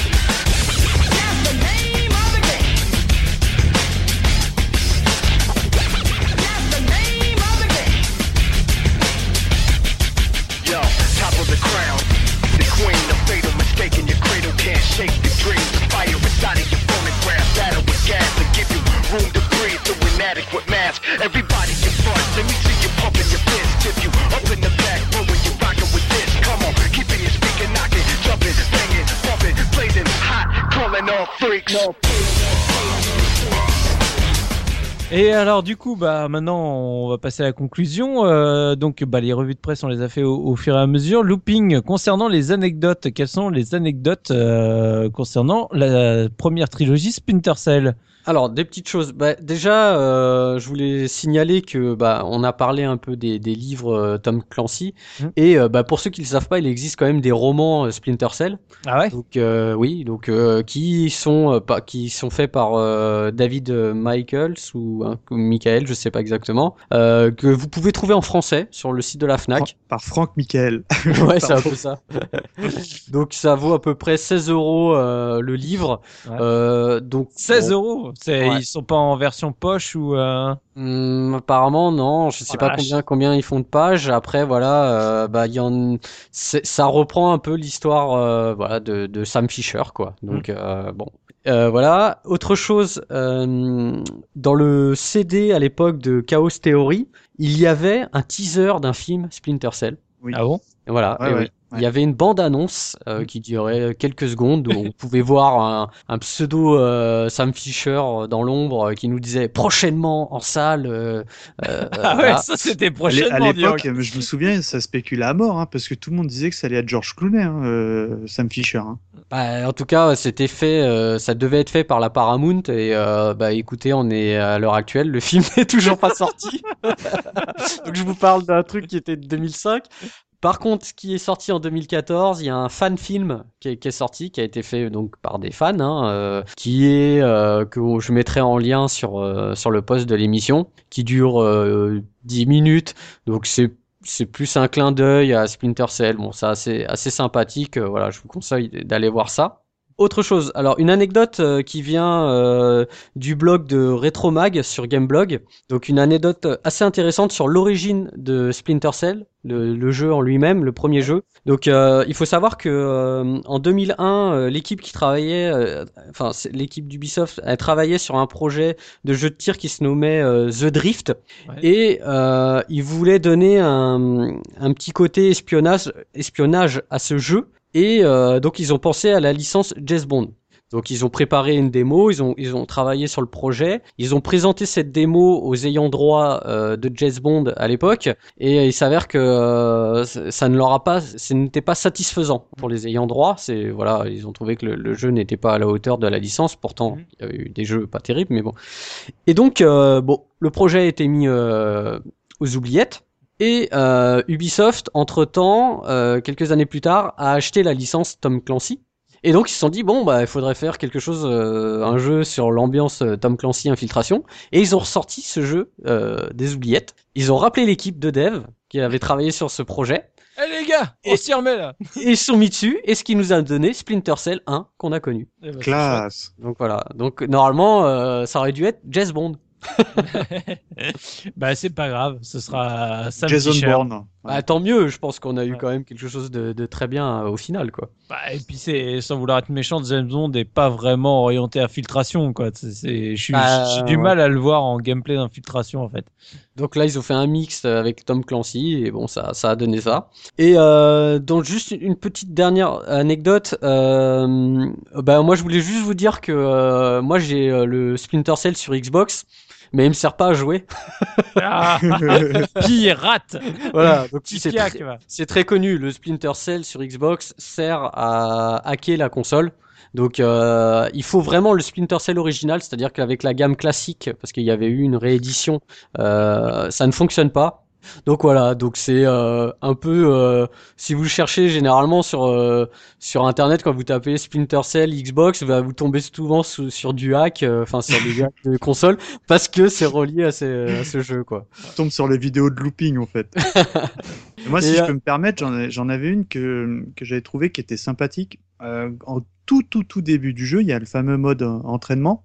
Qui est, qui est bon, qui t'apprend un peu les maniements du jeu. Et si tu fais, euh, euh, enfin, de- on va dire des choses dans l'ordre, malheureusement, je m'en souviens pas, bah, tu peux aller dans le bureau avant la fin de la mission et, et taper la discute avec euh, Anna Grimsdottir. Oui, tu la vois physiquement en 3D. Ouais, et tu Ouais. parles avec elle et tout, quoi. Ouais, C'est qu'une voix normalement dans. c'est ça. Je Ouais. savais pas ça, tiens. Ouais, C'est- Ouais. ouais, une astuce. Et euh, juste, je, sur le billet, pardon, aussi. Ouais, je voulais juste faire une petite parenthèse euh, pour l'émission. J'ai, j'ai refait, euh, non, j'ai fait parce que je les avais jamais fait les versions GBA Ouais. euh, de, du donc du premier euh, de Splinter Cell 1 et du Pandora Tomorrow. Ouais. Et euh, j'étais agréablement surpris. C'est vraiment une console que moi j'ai pas connue la, la GBA. J'ai Ah, vraiment pas joué. C'est une console énorme. Voilà, c'est vraiment, je, je- on en avait parlé sur l'épisode de Max Payne. Là, j'en parle aujourd'hui sur l'épisode de Splinter Cell. Je vous conseille vraiment ces portages. C'est euh, de l'infiltration en 2D, bien sûr. Et heureusement, c'est en 2D, je trouve, parce que ça, ça, vraiment, c'est très bien fait. Euh, voilà, vous pouvez vous, vous cacher en profondeur en fait dans les murs. Euh, voilà, vous pouvez attraper les ennemis. Il y a, il y a tout. Il y a les gadgets, il y a les visions nocturnes. Il y a vraiment tout. C'est Ouais, un tu t'es très, tu t'es régalé, tu l'as fini. ah, je me suis, je dit, me non suis, ouais, j'ai fini, les, j'ai fini le premier, j'ai fait peut-être 50% du 2. Euh, vraiment, je vous conseille les portages GBA, ils sont très très bons. C'est tout bon pour les anecdotes. Ça sera tout. Et bah du coup on va passer à l'Argus. Alors euh, Mikado, euh, est-ce que tu vas faire une petite offre sur euh, les Splinter Cell? Eh ben, je vais m'adresser à notre Gerfo parce qu'il ne connaît pas les versions console. Et euh, j'ai envie de te dire combien tu serais prêt à mettre pour euh, n'importe quelle version sur, euh, sur, sur console. 5 euros. 5 euros. Eh ben, écoutez, c'est, pour une fois, ça va être extrêmement court parce qu'il faut savoir qu'en moyenne, le jeu, tout support confondu et toute version confondue, cote entre euh, 50 centimes et 2 euros grand max.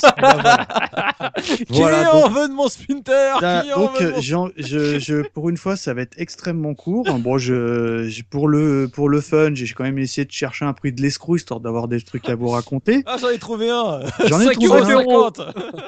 Non, mais t'as, t'as, t'as des, t'as des, gars- t'as des gars qui tentent hein, des, euh, sur Mac, parce que je savais pas qu'il y avait une version Mac. Euh, Il y en a un à 62 euros, euh, 76,9. Et j'ai regardé, bah, du coup, comme Looping, il m'avait dit qu'il avait fait les versions GBA, ça m'a un petit peu intrigué. Et en moyenne, ça vaut euh, moins de 10 euros euh, sur Ah, GBA. prenez, prenez, les gars, prenez. Et, euh, et, euh, pa- et pareil, j'ignorais, mais il, y a une version Eng- Engage aussi. Ouais, non, mais bon, ça, les N-Gage, va qui est pas, en parler. qui est pas honteuse en plus. Hein. J'ai regardé pour le coup, qui est pas honteuse. hein. Ouais, Voilà. C'est la N-Gage qui est honteuse. Oui, voilà, c'est ça. J'allais dire. C'est ce qu'il y a autour, en fait. Hein, d'abord. hein. Voilà, donc euh, c'est très très court, euh, grand grand max 2 euros. D'ailleurs, c'est les prix que je les avais achetés. euh, et euh, et il y a un- une version collector du premier qui est très jolie. Où tu as les trois CD, parce qu'à l'époque c'était des CD. Et euh, pareil, c'est ah, c'est allez 8 euros grand max quoi. Donc euh, vraiment. euh, Ah bah là pour le coup, euh, c'est très court. Hein. Je- il voit rien, quoi. Par, par contre, euh, attention les amis, euh, les versions PC, si vous les achetez en boîte, ne sont plus compatibles avec euh, Windows 7 ou Windows 8, enfin ce que vous utilisez. Il faut installer des patchs, il faut euh, voilà, donc euh, ou alors vous les prenez en démat. Euh, je sais pas s'ils sont Ah, ça coûte cher. Si j'ai regardé, ce que je Ouais. voulais Ça les coûte racheter. plus cher que les Ils- CD. Ils sont, ils sont, euh, je crois qu'ils sont à 5 euros euh, en démat. Il me semble. Hein. Donc attention euh, quand même, euh, voilà, il y a un peu de bidouille à faire derrière pour avoir quelque chose de propre et euh, qui fonctionne correctement. Mais ouais, mais allez-y, euh, si possible, Xbox ou euh, PC, parce que vraiment, c'est c'est pas pour faire mon, mon le gars euh, pro machin ou quoi, c'est parce que tout simplement, ils sont beaucoup plus beaux sur ces supports-là. Mais, mais quand même, sur Steam, hein, le, le dernier, le Chaos Theory, est encore à 10 euros, hein, ce qui est quand même assez scandaleux. Moi, Ah d'accord, hein. ok, bah Ah, tu vois, tu me l'as Ah non, non, non, faut pas. C'est ça- c'est 3 euros en démat, un grand max. Hein. Bon, bah, du coup, c'est tout bon pour l'Argus, euh, Mikado Ah bah oui, là, j'ai rien à ajouter. Hein. Ah, bah oui, bah là, à ce prix-là, oui, il n'y a rien à ajouter. Ah, foncez, hein, prenez-les, hein, ça vaut que dalle et c'est vraiment euh, du plaisir. hein. Bon bah en tout cas bah c'est fini pour cette émission euh, sur Splinter Cell Euh, donc bah je tenais encore à remercier l'ensemble de l'équipe et donc à repasser un petit message sur Enfa vous inquiétez pas il, il revient très bientôt c'était juste une petite exclusivité pour moi t'as une grande nouveauté surtout tu t'en es bien sorti, bravo. Ouais, c'est parfait. donc voilà, donc euh, n'hésitez pas à nous retrouver bah, sur la case rétro.fr et bah n'oubliez pas la- ah, le rétro gaming et l'avenir des consoles next gen. Salut salut. salut.